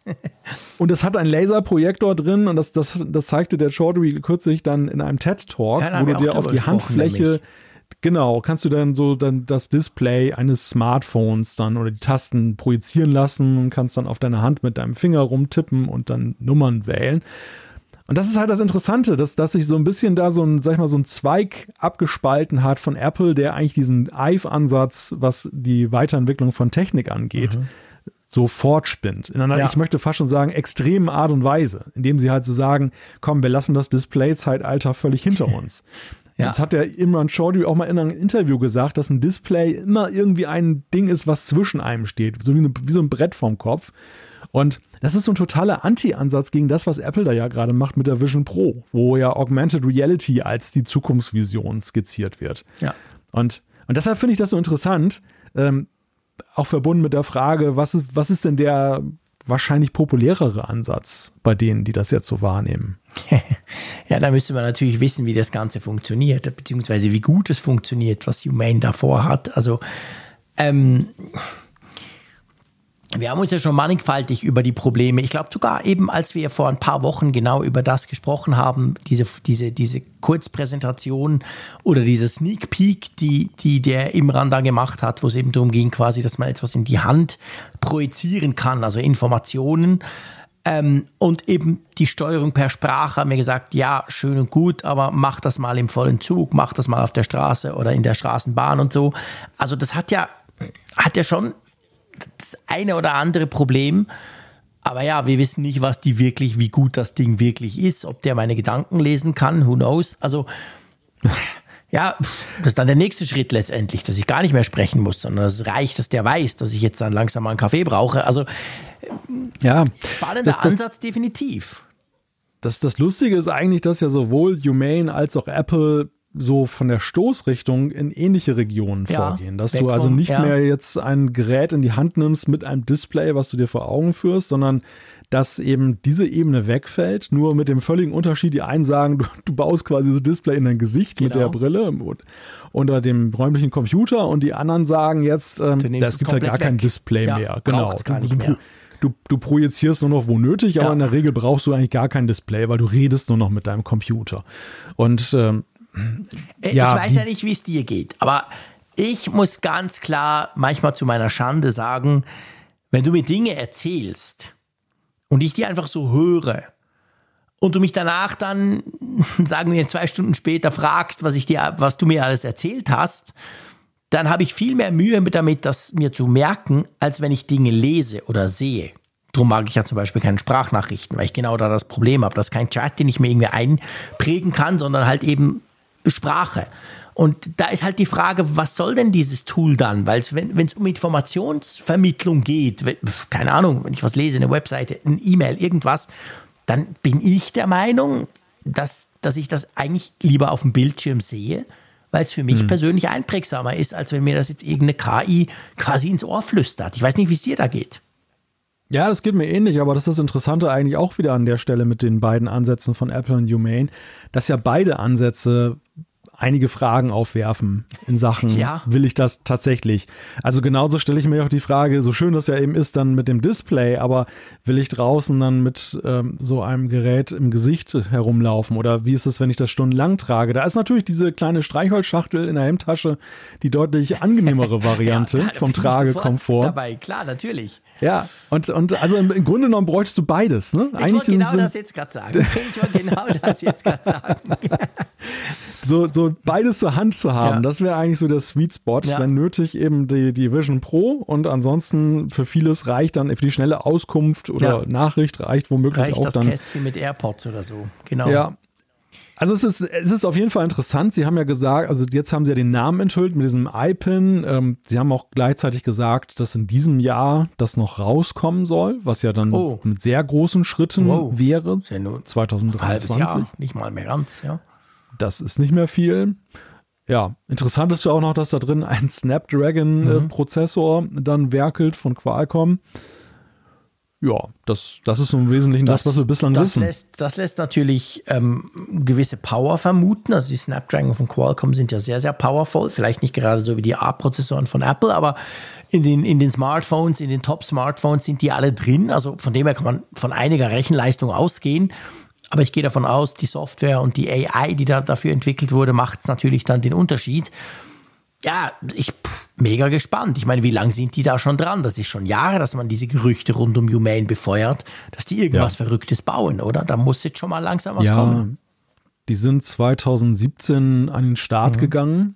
Ja. Und ja, seit, seither wird da halt getüftelt und immer wieder ist halt der Fokus der interessierten Apple-Öffentlichkeit auf sie gerichtet, Klar. weil natürlich eben alle sich fragen, was machen die denn da? Ja, genau, was machen, was machen denn, denn die alles, diese Top-Shots da, die ehemals bei Apple waren? Jetzt, jetzt zeigt sich, wo das, in welche Richtung das geht. Und ja, ich bin wirklich mal gespannt, so wie, wie das wird, was sie da rausbringen. Ja, mega. Also bin ich natürlich mega gespannt. Das, pff, ja, mal schauen. Ich kann den Hype natürlich nachvollziehen, aber es ist mir noch so ein bisschen bisher zumindest zu wenig, wir sagen in der Schweiz Fleisch am Knochen, weißt du? Also quasi ist noch so ein bisschen zu ja. wenig wirklich reale Information halt, die man beurteilen ah. kann. Aber das ändert sich ja im Moment gerade ich, ich würde auch im Moment, zumindest so von der europäischen Perspektive aus, noch nicht von einem Hype sprechen. Ich nehme ja. nicht wahr, dass, dass da jetzt wirklich so äh, seitens Apple-Fans allerhöchste Erwartungen sind, als wenn Apple was rausbringt. Aber ich glaube schon, dass es so ein Thema sein wird, weil diese, diese, dieses zeitliche Zusammentreffen dieser beiden Zukunftsansätze jetzt auch, also die, die Vision Pro ja. wird ja auch Anfang 24 rauskommen mhm. und dann, äh, das hier ist für 23 dann angekündigt, wer weiß, vielleicht wird es dann auch noch 24 und verschiebt sich noch mal ein bisschen. Ja. Und dann kommen halt diese beiden Sachen, die, die für sich den Anspruch stellen, die Zukunft des Computings ja, zu sein. Lustig. Ja. Und, und da könnte ich mir eben vorstellen, dass diese Diskussion, die wir ja definitiv haben werden um die Vision Pro, ja, wenn das erstmal ganz viele Leute ausprobieren können, dann werden wir nochmal ganz neu darüber diskutieren, über die Frage, sieht das eine Mehrheit wirklich als ja. den vielversprechenden Ansatz an. Und dann kommt das noch parallel raus. Das könnte natürlich in der Diskussion dann auch so eine Rolle spielen, weil gesagt wird, ja, guck mal, da haben ja einige Apple-Mitarbeiter anscheinend auch nicht dran geglaubt und haben ihr eigenes Ding gemacht. Ist das, ja. ist das denn vielleicht der vielversprechendere Ansatz? Oder ist halt das äh, ein Rock-Rapierer ja. und die Vision Pro ist tatsächlich das Ding? Wir wissen es nicht. Wir werden es vielleicht herausfinden können. Wir werden es auf jeden Fall beobachten können. So viel ist schon mal sicher. Und das bleibt definitiv spannend, weil du hast recht, also diese zeitliche, diese, dieses Zusammengehen von zwei unterschiedlichen Ansätzen, die aber letztendlich einen ähnlichen Weg verfolgen, uns quasi weg vom Bildschirm oder weg vom Smartphone zu bringen, das ist schon sehr interessant. Also da, ja, ich, ich bin definitiv gespannt drauf. Mal gucken, wer zuerst mit einem finalen Produkt um die Ecke kommt oder sagen wir mal mit einer ersten Version eines finalen Produktes. Weil wir wissen ja, ankündigen ja. ist einfach. Ja, und vor allem auch, wer ausreichend liefern kann ja, dann auch okay, von dem das Produkt. ist dann der nächste Punkt, genau. Das stimmt natürlich. Stell dir mal vor, wenn da, wenn da hunderttausende Leute plötzlich diesen, diesen AI-Pin wollen und die den gar nicht liefern können in dieser Menge. Also ja, mal schauen. Apropos liefern, das bringt uns zu unserem letzten Thema, bevor wir dann unsere Rubriken ähm, haben. Und zwar geht es konkret natürlich um Vision Pro, die Apple-Brille. Ja, und da gibt es jetzt sind es Gerüchte, da gibt es jetzt quasi ähm, News, sage ich mal, dass die Fertigung angeblich drastisch zusammengestrichen wurde. Warum denn das? Ja, äh, die Begründung ist, dass die Komplexität des Designs dieses Headsets äh, wohl zu Schwierigkeiten geführt hat bei der Produktion. Und dadurch musste man jetzt, so berichtet die Financial Times, dann wohl die gesteckten Ziele, was die Stückzahlen angeht, deutlich zurückfahren. Das war mal dann äh, die Rede, ich glaube, von einer Million oder so, mhm. die man da im dann, ersten äh, Jahr, glaube ich. Im ersten Jahr genau fertigen wollte. Und jetzt ist es noch dann die Hälfte, eine, eine halbe Million Stück, vielleicht sogar weniger, äh, was dann angeblich von Luxshare, das ist ein chinesisches Unternehmen, was der zentrale Fertiger da sein soll für die Vision Pro, dann da zusammengebaut werden kann. Also das heißt aber, ähm, es ist nicht so, zumindest ihr wisst, das sind Gerüchte, dass Apple davon ausgeht, boah, die Brille will eh niemand, die ist eh viel zu teuer, sondern eher das Problem hat, äh, pff, wir kriegen die einfach nicht in der Stückzahl gebaut, weil es ist so komplex, die zusammenzubauen, oder? Ja, es ist, glaube ich, beides so ein bisschen. Also sie gehen ja schon auch äh, durchaus mit einem bescheiden anmutenden Ansatz heran, wenn man ihre sonstigen Stückzahlen sieht. Ne? allein vom ersten iPhone wurden ja im ersten Jahr 1,4 Millionen Einheiten verkauft. Ähm, eine Million Vision Pro, klar, ganz andere Preisklasse, sagen, aber das iPhone war ein bisschen günstiger. ja, aber Apple war zu der Zeit auch noch von der Größe her ja. und von der Bekanntheit her noch eine andere Company ja, und äh, da muss man sagen, sind sie auch kräftig gewachsen. Also man könnte durchaus sagen, dass sie ja eher schon so eine Zahl auch erreichen könnten und wollten, aber sie gehen dann da doch relativ bescheiden heran. Das jetzt ist natürlich, das, das wirft Fragen auf. Ne? Ja. Das wirft ja so Fragen auf nach, der, nach dem globalen Rollout. Also wie schnell werden wir dann die tatsächlich die Vision Pro auch in Europa sehen können, wenn sie selbst ihren Heimatmarkt USA gar nicht so schnell ausreichend beliefern können. Und ja, wie, wie wirkt sich das auch auf den weiteren Fahrplan aus? Denn wir lesen auch im gleichen Zusammenhang dann auch schon, dass ein günstigeres Modell, was auch in Planung sein soll, sich möglicherweise dadurch auch dann zeitlich deutlich nach hinten verschiebt.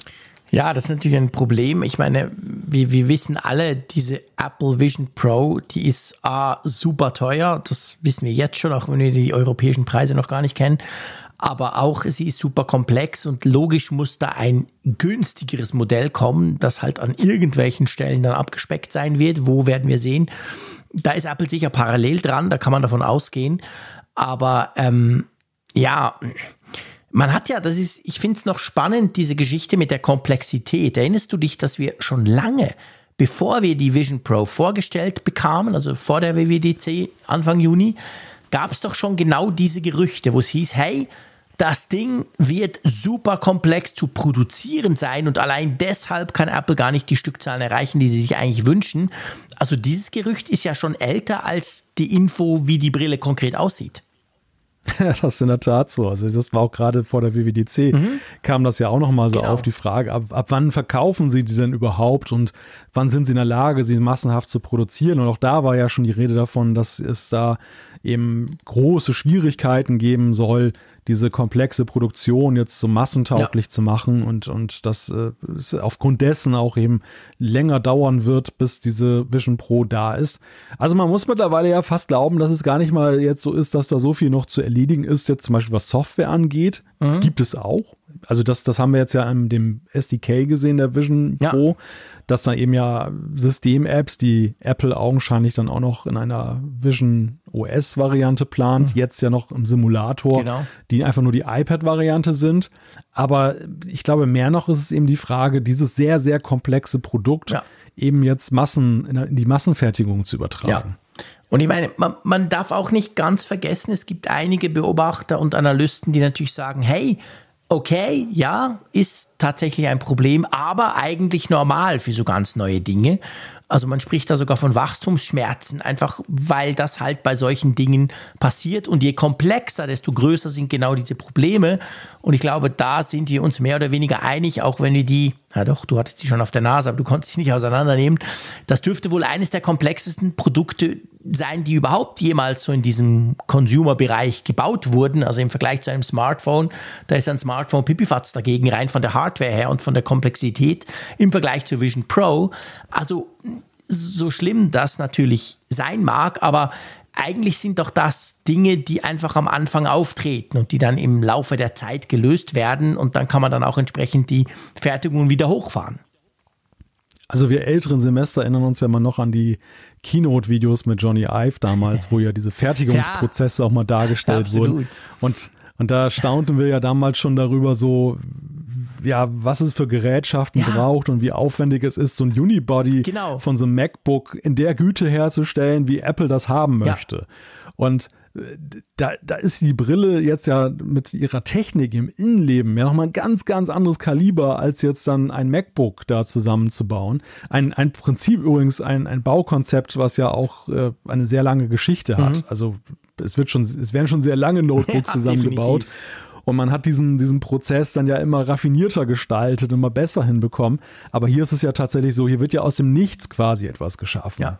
Zumindest ja. für Apples Kategorie. Ja, die fangen jetzt damit an. Die haben noch nie so ein Headset gebaut. Genau.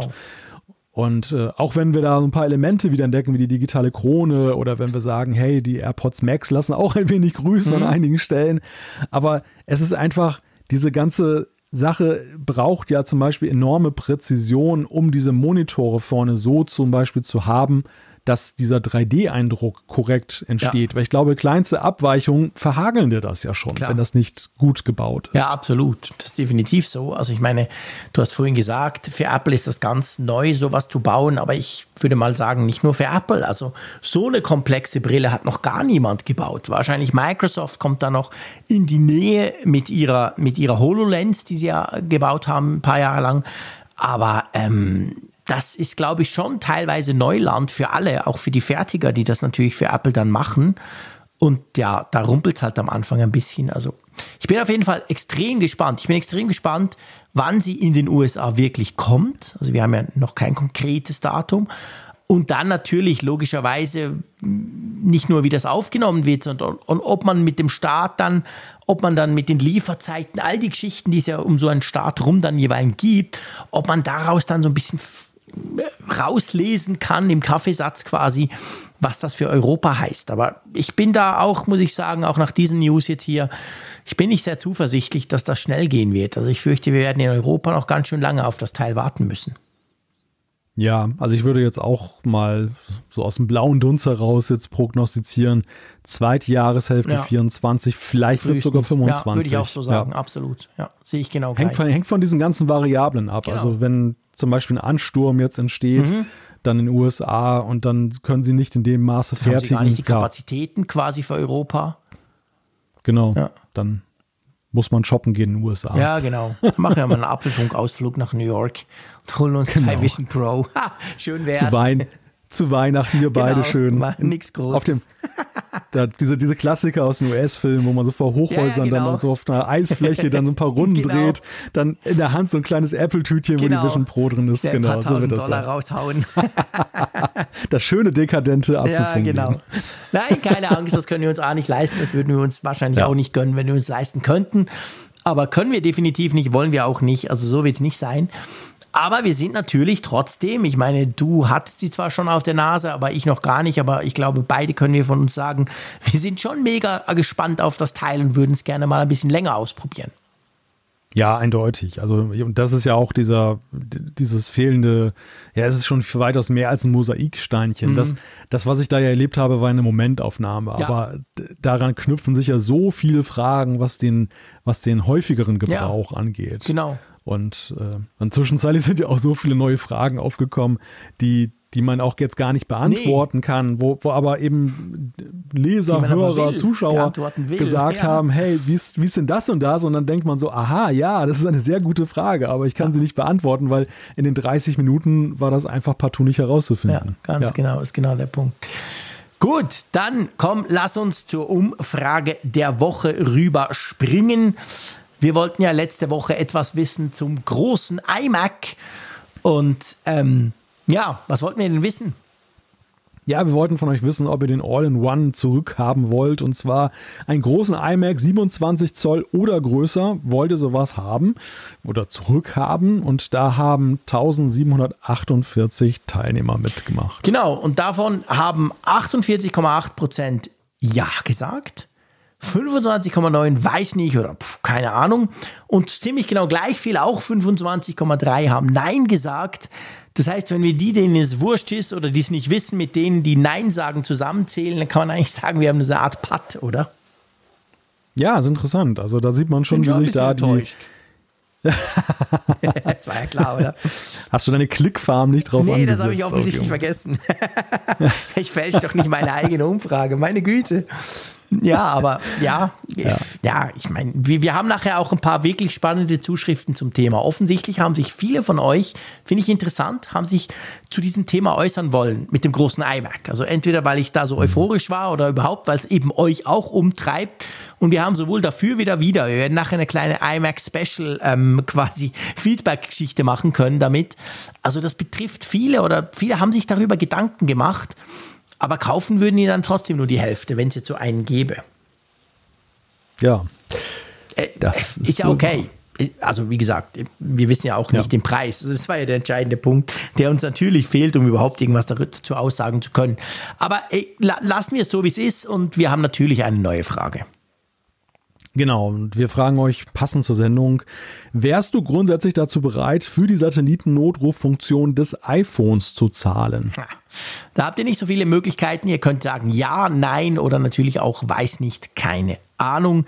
Es geht also konkret mal drum, das, was wir jetzt haben, falls das mal kostenpflichtig werden würde, ob ihr da bereit wärt, dafür zu zahlen. Gut. Hey, wir können schon zum Feedback rüberspringen. Und das erste Feedback hat mich extrem schmunzeln lassen und hat mich auch dazu motiviert, endlich mal einem Problem auf den Grund zu gehen. Es ist kein Problem, aber einer Wissenslücke von mir. Und dank dem Ulrich bin ich der auf den Grund gegangen. Magst du mal vorlesen? Ja, ich lese mal vor. Und zwar hat Ulrich geschrieben, heute nun bin ich im Rahmen eines einwöchigen Genfer Seeurlaubs auf einem Tagestrip in Bern, habe auf dem Weg hierher natürlich die letzte Apfelfunk-Folge gehört und bewundere nun natürlich Touri-mäßig Jean-Claudes Wohnort. Eine tolle Stadt, deren Sehenswürdigkeiten ich pflichtschuldigst abgeklappere, äh, und genieße. Lediglich Jean-Claude Straße habe ich ausgelassen. Bei der Gelegenheit fiel mir wieder ein, dass ich euch vor längerer Zeit schon einmal habe schreiben wollen. Ihr habt euch in der Vergangenheit einmal wieder über eure Heimatstätte unterhalten, dabei auch über Maltes Dünen und den Leuchtturm. Dabei hast du, Jean-Claude, gesagt, dass euch in der Schweiz Leuchttürme ja gänzlich unbekannt seien, weil ihr so etwas ja nicht hättet. Mir ist dabei eingefallen, dass das nicht ganz stimmt.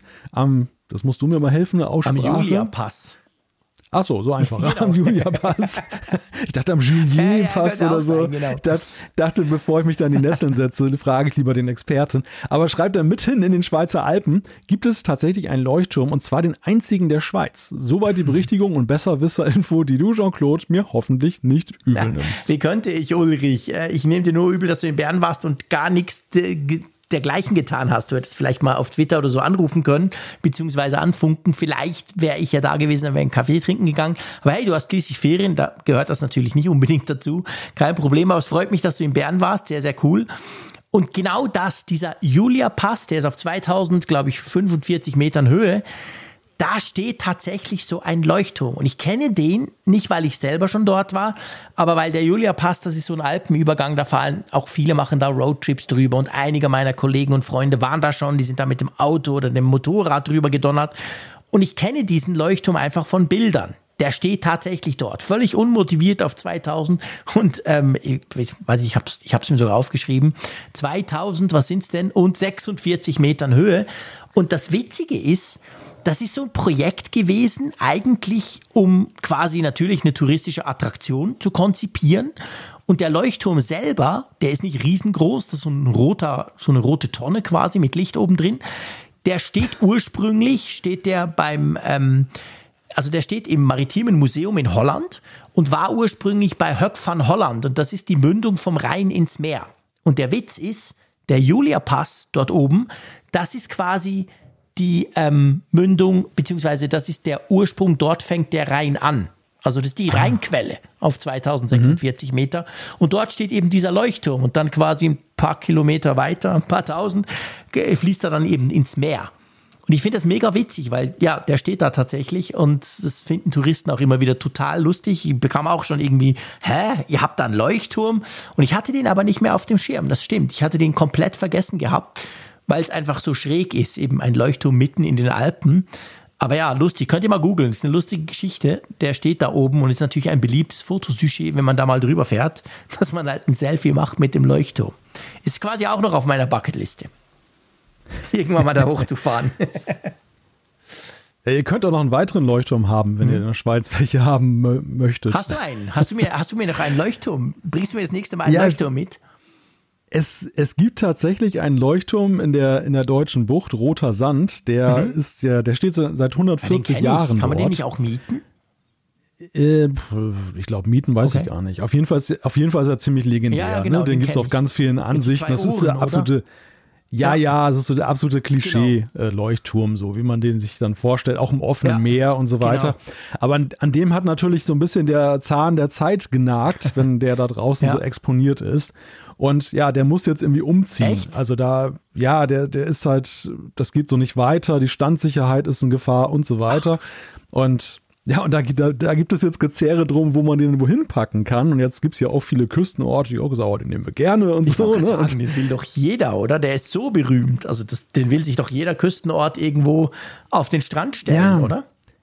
Aber da musst du ein bisschen Geld, glaube ich, okay. auch in die Hand nehmen. Ja, das kann ich und, mir vorstellen. Und wer käme da natürlich in Frage? Ja, ist die Schweizer, die reichen Schweizer, ja, sag's nur. Ja, stell dir mal vor. Aber stell dir mal vor, die, da würde dann die Bild-Zeitung drüber schreiben. Quasi, Schweizer schnappen uns unseren Leuchtturm weg, wenn wir den jetzt quasi kaufen würden und dann zu uns verfrachten. Den kannst du doch neben deinem Pool stellen, das wäre doch mal was. Warum nicht? Genau, ich glaube, der ist auch relativ hoch. Im Unterschied zu dem da am Julia-Pass. Also ich meine, der ist wahrscheinlich auch 10 Meter hoch oder so, aber der ist nicht riesig. Hm. Aber der andere, das ist doch ein richtiger Leuchtturm. Der ist, der ist sicher 20, 30 Meter hoch, oder? Ja, da gehe ich Da kriege ich wahrscheinlich keine Baum Baubewilligung bei mir, wenn ich den in den Garten stelle. Aber es wäre geil. Das wäre tatsächlich lustig. Oh. Aber hey, Ulrich. Der reiner, reiner Deko-Gegenstand. Ja, reiner Deko-Gegenstand, genau. So quasi. Ist mobil, kann man wieder wegnehmen. Aber Ulrich, es hat mich riesig gefreut, dein Feedback. Wir kriegen ja ab und zu auch solche Feedbacks quasi, wo wir mal irgendwann irgendwas behauptet haben meistens ich. Und dann werden wir entweder berichtigt oder eben jemand, dem fällt das noch ein und der dachte, ah, ihr habt doch mal über das gesprochen und dann schickten sie uns solche Informationen. Ich finde das immer wieder mega lustig. Gut. Dann ähm, kommen wir zum nächsten Feedback und zwar, das ist jetzt das erste iMac-Feedback. Und zwar schreibt uns der Michael. Da ihr in der letzten Folge wieder das Thema iMac hattet, möchte ich euch hier meine Gedanken bzw. Ideen dazu mitteilen. Ich finde das Konzept alles in einem überholt. Viel schöner wäre es doch, wenn Apple an ihren Bildschirmen auf der Rückseite so eine Art Docking Station hätte, an dem ich direkt einen Mac Mini anklemmen könnte. Der Mini hat unter der Abdeckung am Boden eine direkte Schnittstelle und eine Rastfunktion, um diesen sicher an dem Monitor zu fixieren. Strom bekommt der Mini dann natürlich vom Monitor. Somit werden Monitor und Mini zu einer Einheit und agieren wie ein iMac. Somit hätten wir keine störenden Kabel, Style wie ein iMac, total flexibel in Ausstattung. Bei einem Defekt muss nur das eine Modul getauscht werden, also der Monitor oder der Mini. Und aufrüsten wäre möglich, man kann ja einfach einen neuen Monitor oder einen neuen Mini anbauen. Und dann schreibt der PS noch, ich war übrigens vor drei Wochen in Spitzbergen und am Nordkap, mega geil, muss man machen. das ist krass, wie viele Leute schon am Nordkap waren. Ja, Wirklich unglaublich. Scheint, scheint so ein kleines Hörertreffen da gegeben zu haben. Das wäre auch mal was, genau. Wir treffen uns da oben. Da geht auch die Sonne nie unter, wenn wir das im Juni machen. Da können die ganze Nacht quasseln. Oh, herrlich. Ja, aber das, das ist eine interessante Zuschrift, weil ich glaube, wenn man es mal jetzt, wenn man mal über den Mac Mini hinweg sieht, dann ist es ja so, dass du ja einige Punkte ja sogar schon, wenn du jetzt das Studio-Display mit einem MacBook Pro nutzt, mhm. ja durchaus erfüllt siehst. Also dieses, diese Reduktion von Kabeln zum Beispiel, dass du dann, ja. du brauchst kein separates Stromkabel mehr für dein, für dein MacBook Pro, Stimmt. sondern du lädst es quasi über dein Studio-Display, ja. über dieses Thunderbolt-Kabel, mit dem du auch das, das Display-Signal dann rausholst.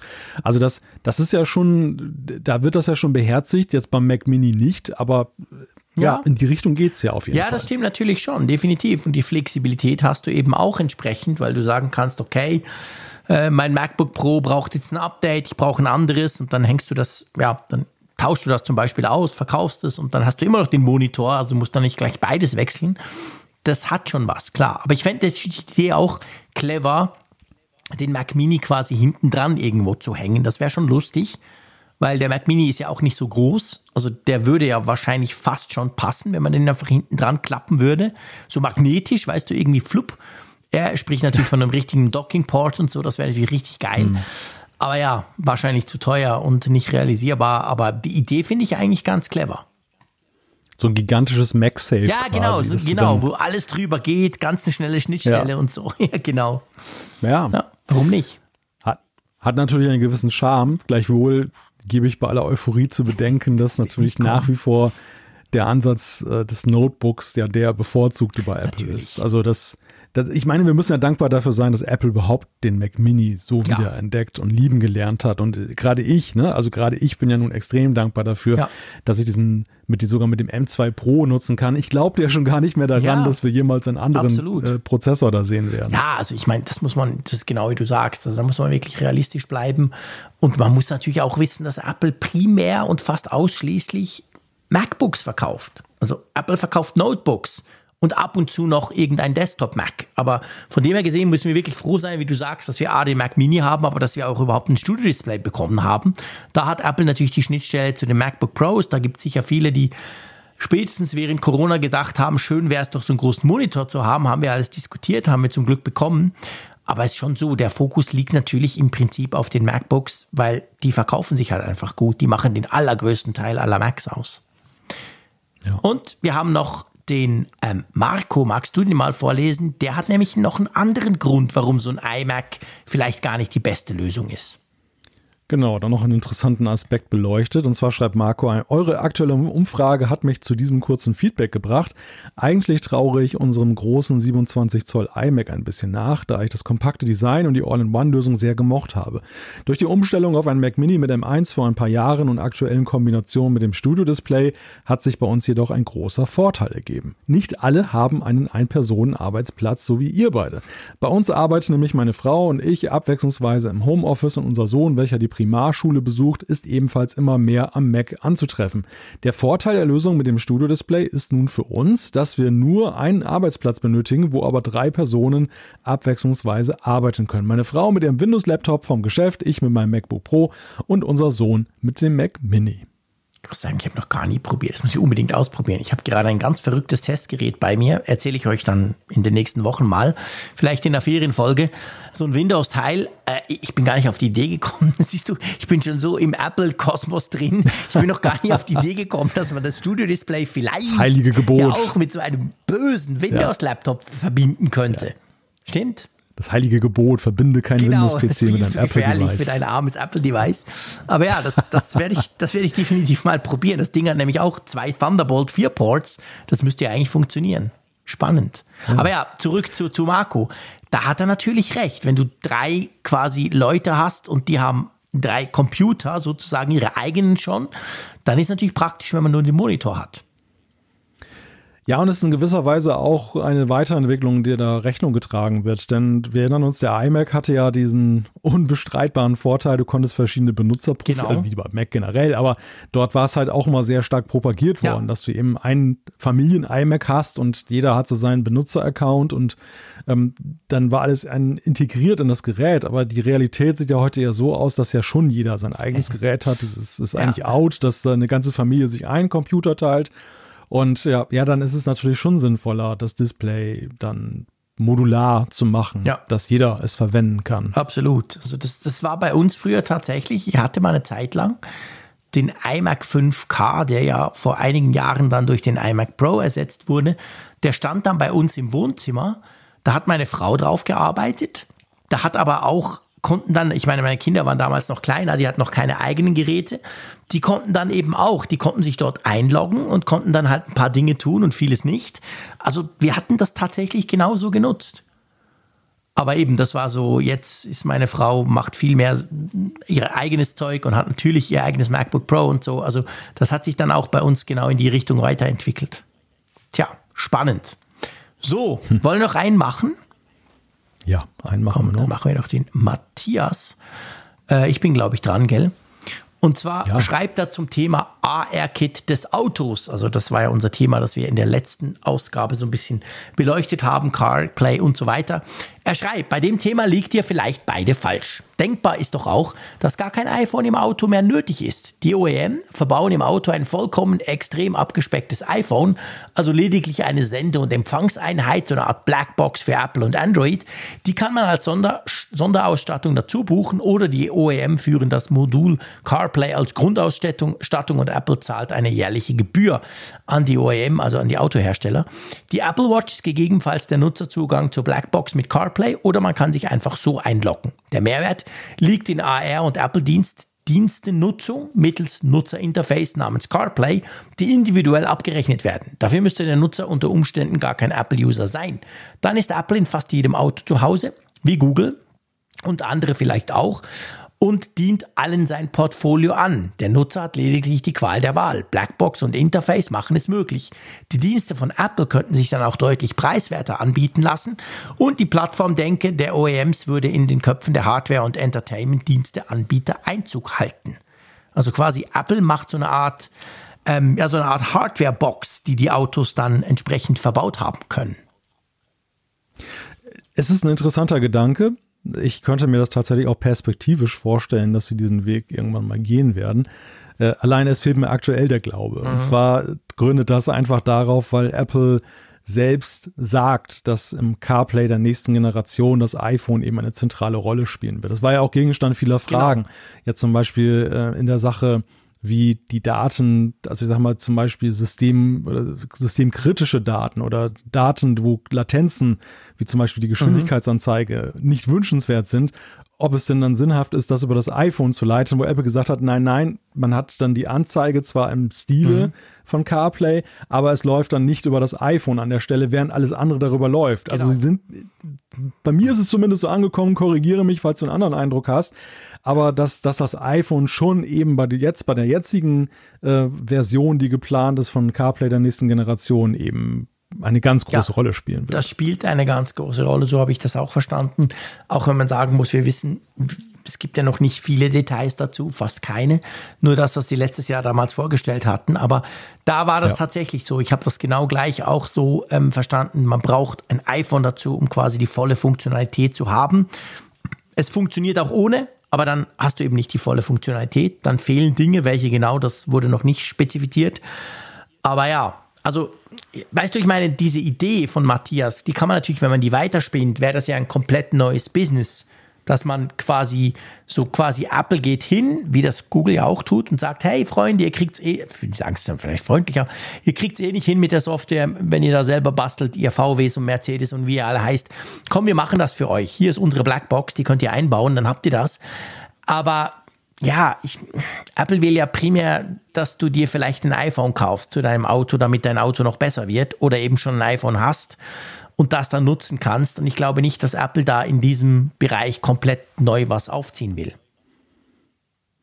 Ja, und ich glaube, da, da müssten sie auch ziemlich über ihren Schatten springen. Ja. Denn sie sind ja eigentlich weg davon, dass sie so anderen, dass andere die Leistung genau. erfüllen und sie liefern ja, genau. zu. Also ja genau sie würden Problem. hier zwar Sie würden jetzt zwar sicherlich einen zweigleisigen Ansatz fahren, nämlich der Gestalt, dass sie dann eben ja die, die Autohersteller beliefern mit einem System, vielleicht sogar auch der Sensorik, mhm. die dann noch mit reinspielt und dass das Nutzererlebnis aber dann tatsächlich so aus einem Guss Apple ja. ist. Also dass sie so auf zwei Schienen da fahren. Aber dennoch glaube ich, dass alleine dieses, dass sie sich da den, den Autoherstellern unterordnen müssen, ja. dass das überhaupt nicht das ist, was sie sich wünschen nee. da für den Bereich. Nee, das ist auch nicht das, was ich mir vorstellen kann bei Apple. Mal schauen, es bleibt definitiv spannend und es wird wirklich Zeit, dass Apple jetzt endlich mal ein Auto zeigt. Also nicht Apple selber, sondern irgendein Autohersteller mit diesem neuen CarPlay drin. Das wäre der erste Schritt. Alles andere ist ja sowieso noch ferne, ferne, fernste Zukunftsmusik. Das denke ich wäre schon interessant, zumal das ein bisschen abschätzen zu können, was denn Apple da eigentlich vorhat. Aber ja, jetzt im Juli 2023 wissen wir es halt einfach noch nicht und müssen mal warten, was da kommt ich stelle ja fest, dass das eine ziemliche Bescherung wird dieses Jahr am Ende. Ne? Also wenn also, wir, was wir jetzt mal so kommt, allein in dieser Folge besprochen ja, haben. Da hast du recht. Stimmt. Hum Humane mit ihrem iPad. Vision Pro die, irgendwann. Die, die, Vision Pro. Ja, sie konkretisiert sich ja zumindest Ende des Jahres. Ja. Ne? Es wird ja dann schon vielleicht klarere Signale geben und sei es nur Gerüchte halber, wo die Reise hingeht, was denn Early 2024 ja. konkret bedeutet zum Beispiel. Genau. Und, dann kommt noch da die Ankündigung dieser ersten CarPlay der mhm. nächsten Generation Autos.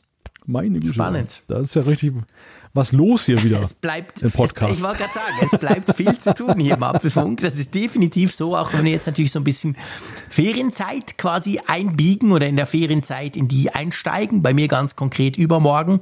Also wie gesagt, wir nehmen das jetzt am Mittwochnacht auf, schon bald ist Donnerstag.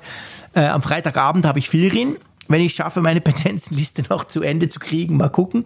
Aber Fakt ist, ich bin dann nächste Woche in Holland das heißt, ihr werdet akustisch auch wieder ein bisschen eingeschränkt sein. Jetzt hat ja Guns N' Roses zum Beispiel Ruhe gegeben, aber nächst, nächste Woche töne ich natürlich ein bisschen anders, wie immer, wenn ich ja in Holland bin.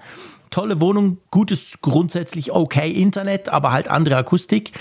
Aber ja, ich freue mich. Ich sag's dir ganz ehrlich, ich freue mich sehr, mit mehr Blick aus dem zwölften Stock den nächsten Podcast mit dir aufzuzeichnen.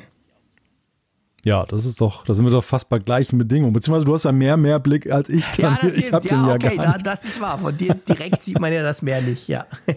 müsste, ich, müsste ich tatsächlich dann mal rüberradeln, dann irgendwie an die. In das schöne Restaurant, wo wir waren am ersten Abend. Da könntest du den Podcast aufnehmen schmeißt alle ja, die werden raus. Sich bedanken. Genau, die werden sich bedanken. Die werden sich bedanken, wenn ich mich da mit einem großen USB-Mikrofon hinsetze. Und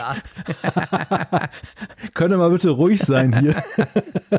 ich will jetzt auch mehr Blick haben ja. beim Podcasten, genau. Genau. Ja, das, das Aber auf jeden ja. Fall, egal, die Aussichten sind positiv, würde ich mal sagen. Den nächsten Apfelfunk, den gibt es nächste Woche wieder. Und ja, genau. ich hoffe, ihr hört uns dann auch noch zu. Vielen Dank habt ihr jetzt zugehört so lang und schreibt uns immer so fleißig und vor allem natürlich vielen Dank, lieber Malte. Hat mir großen Spaß gemacht, mit dir all diese Themen zu diskutieren. Nächste Woche gibt es wieder neue Themen und wenn nicht, lassen wir uns was einfallen. Da machen wir eine schöne Ferienfolge. Ähm, ja, du, wie immer, tschüss aus Bern. Tschüss von der Nordsee.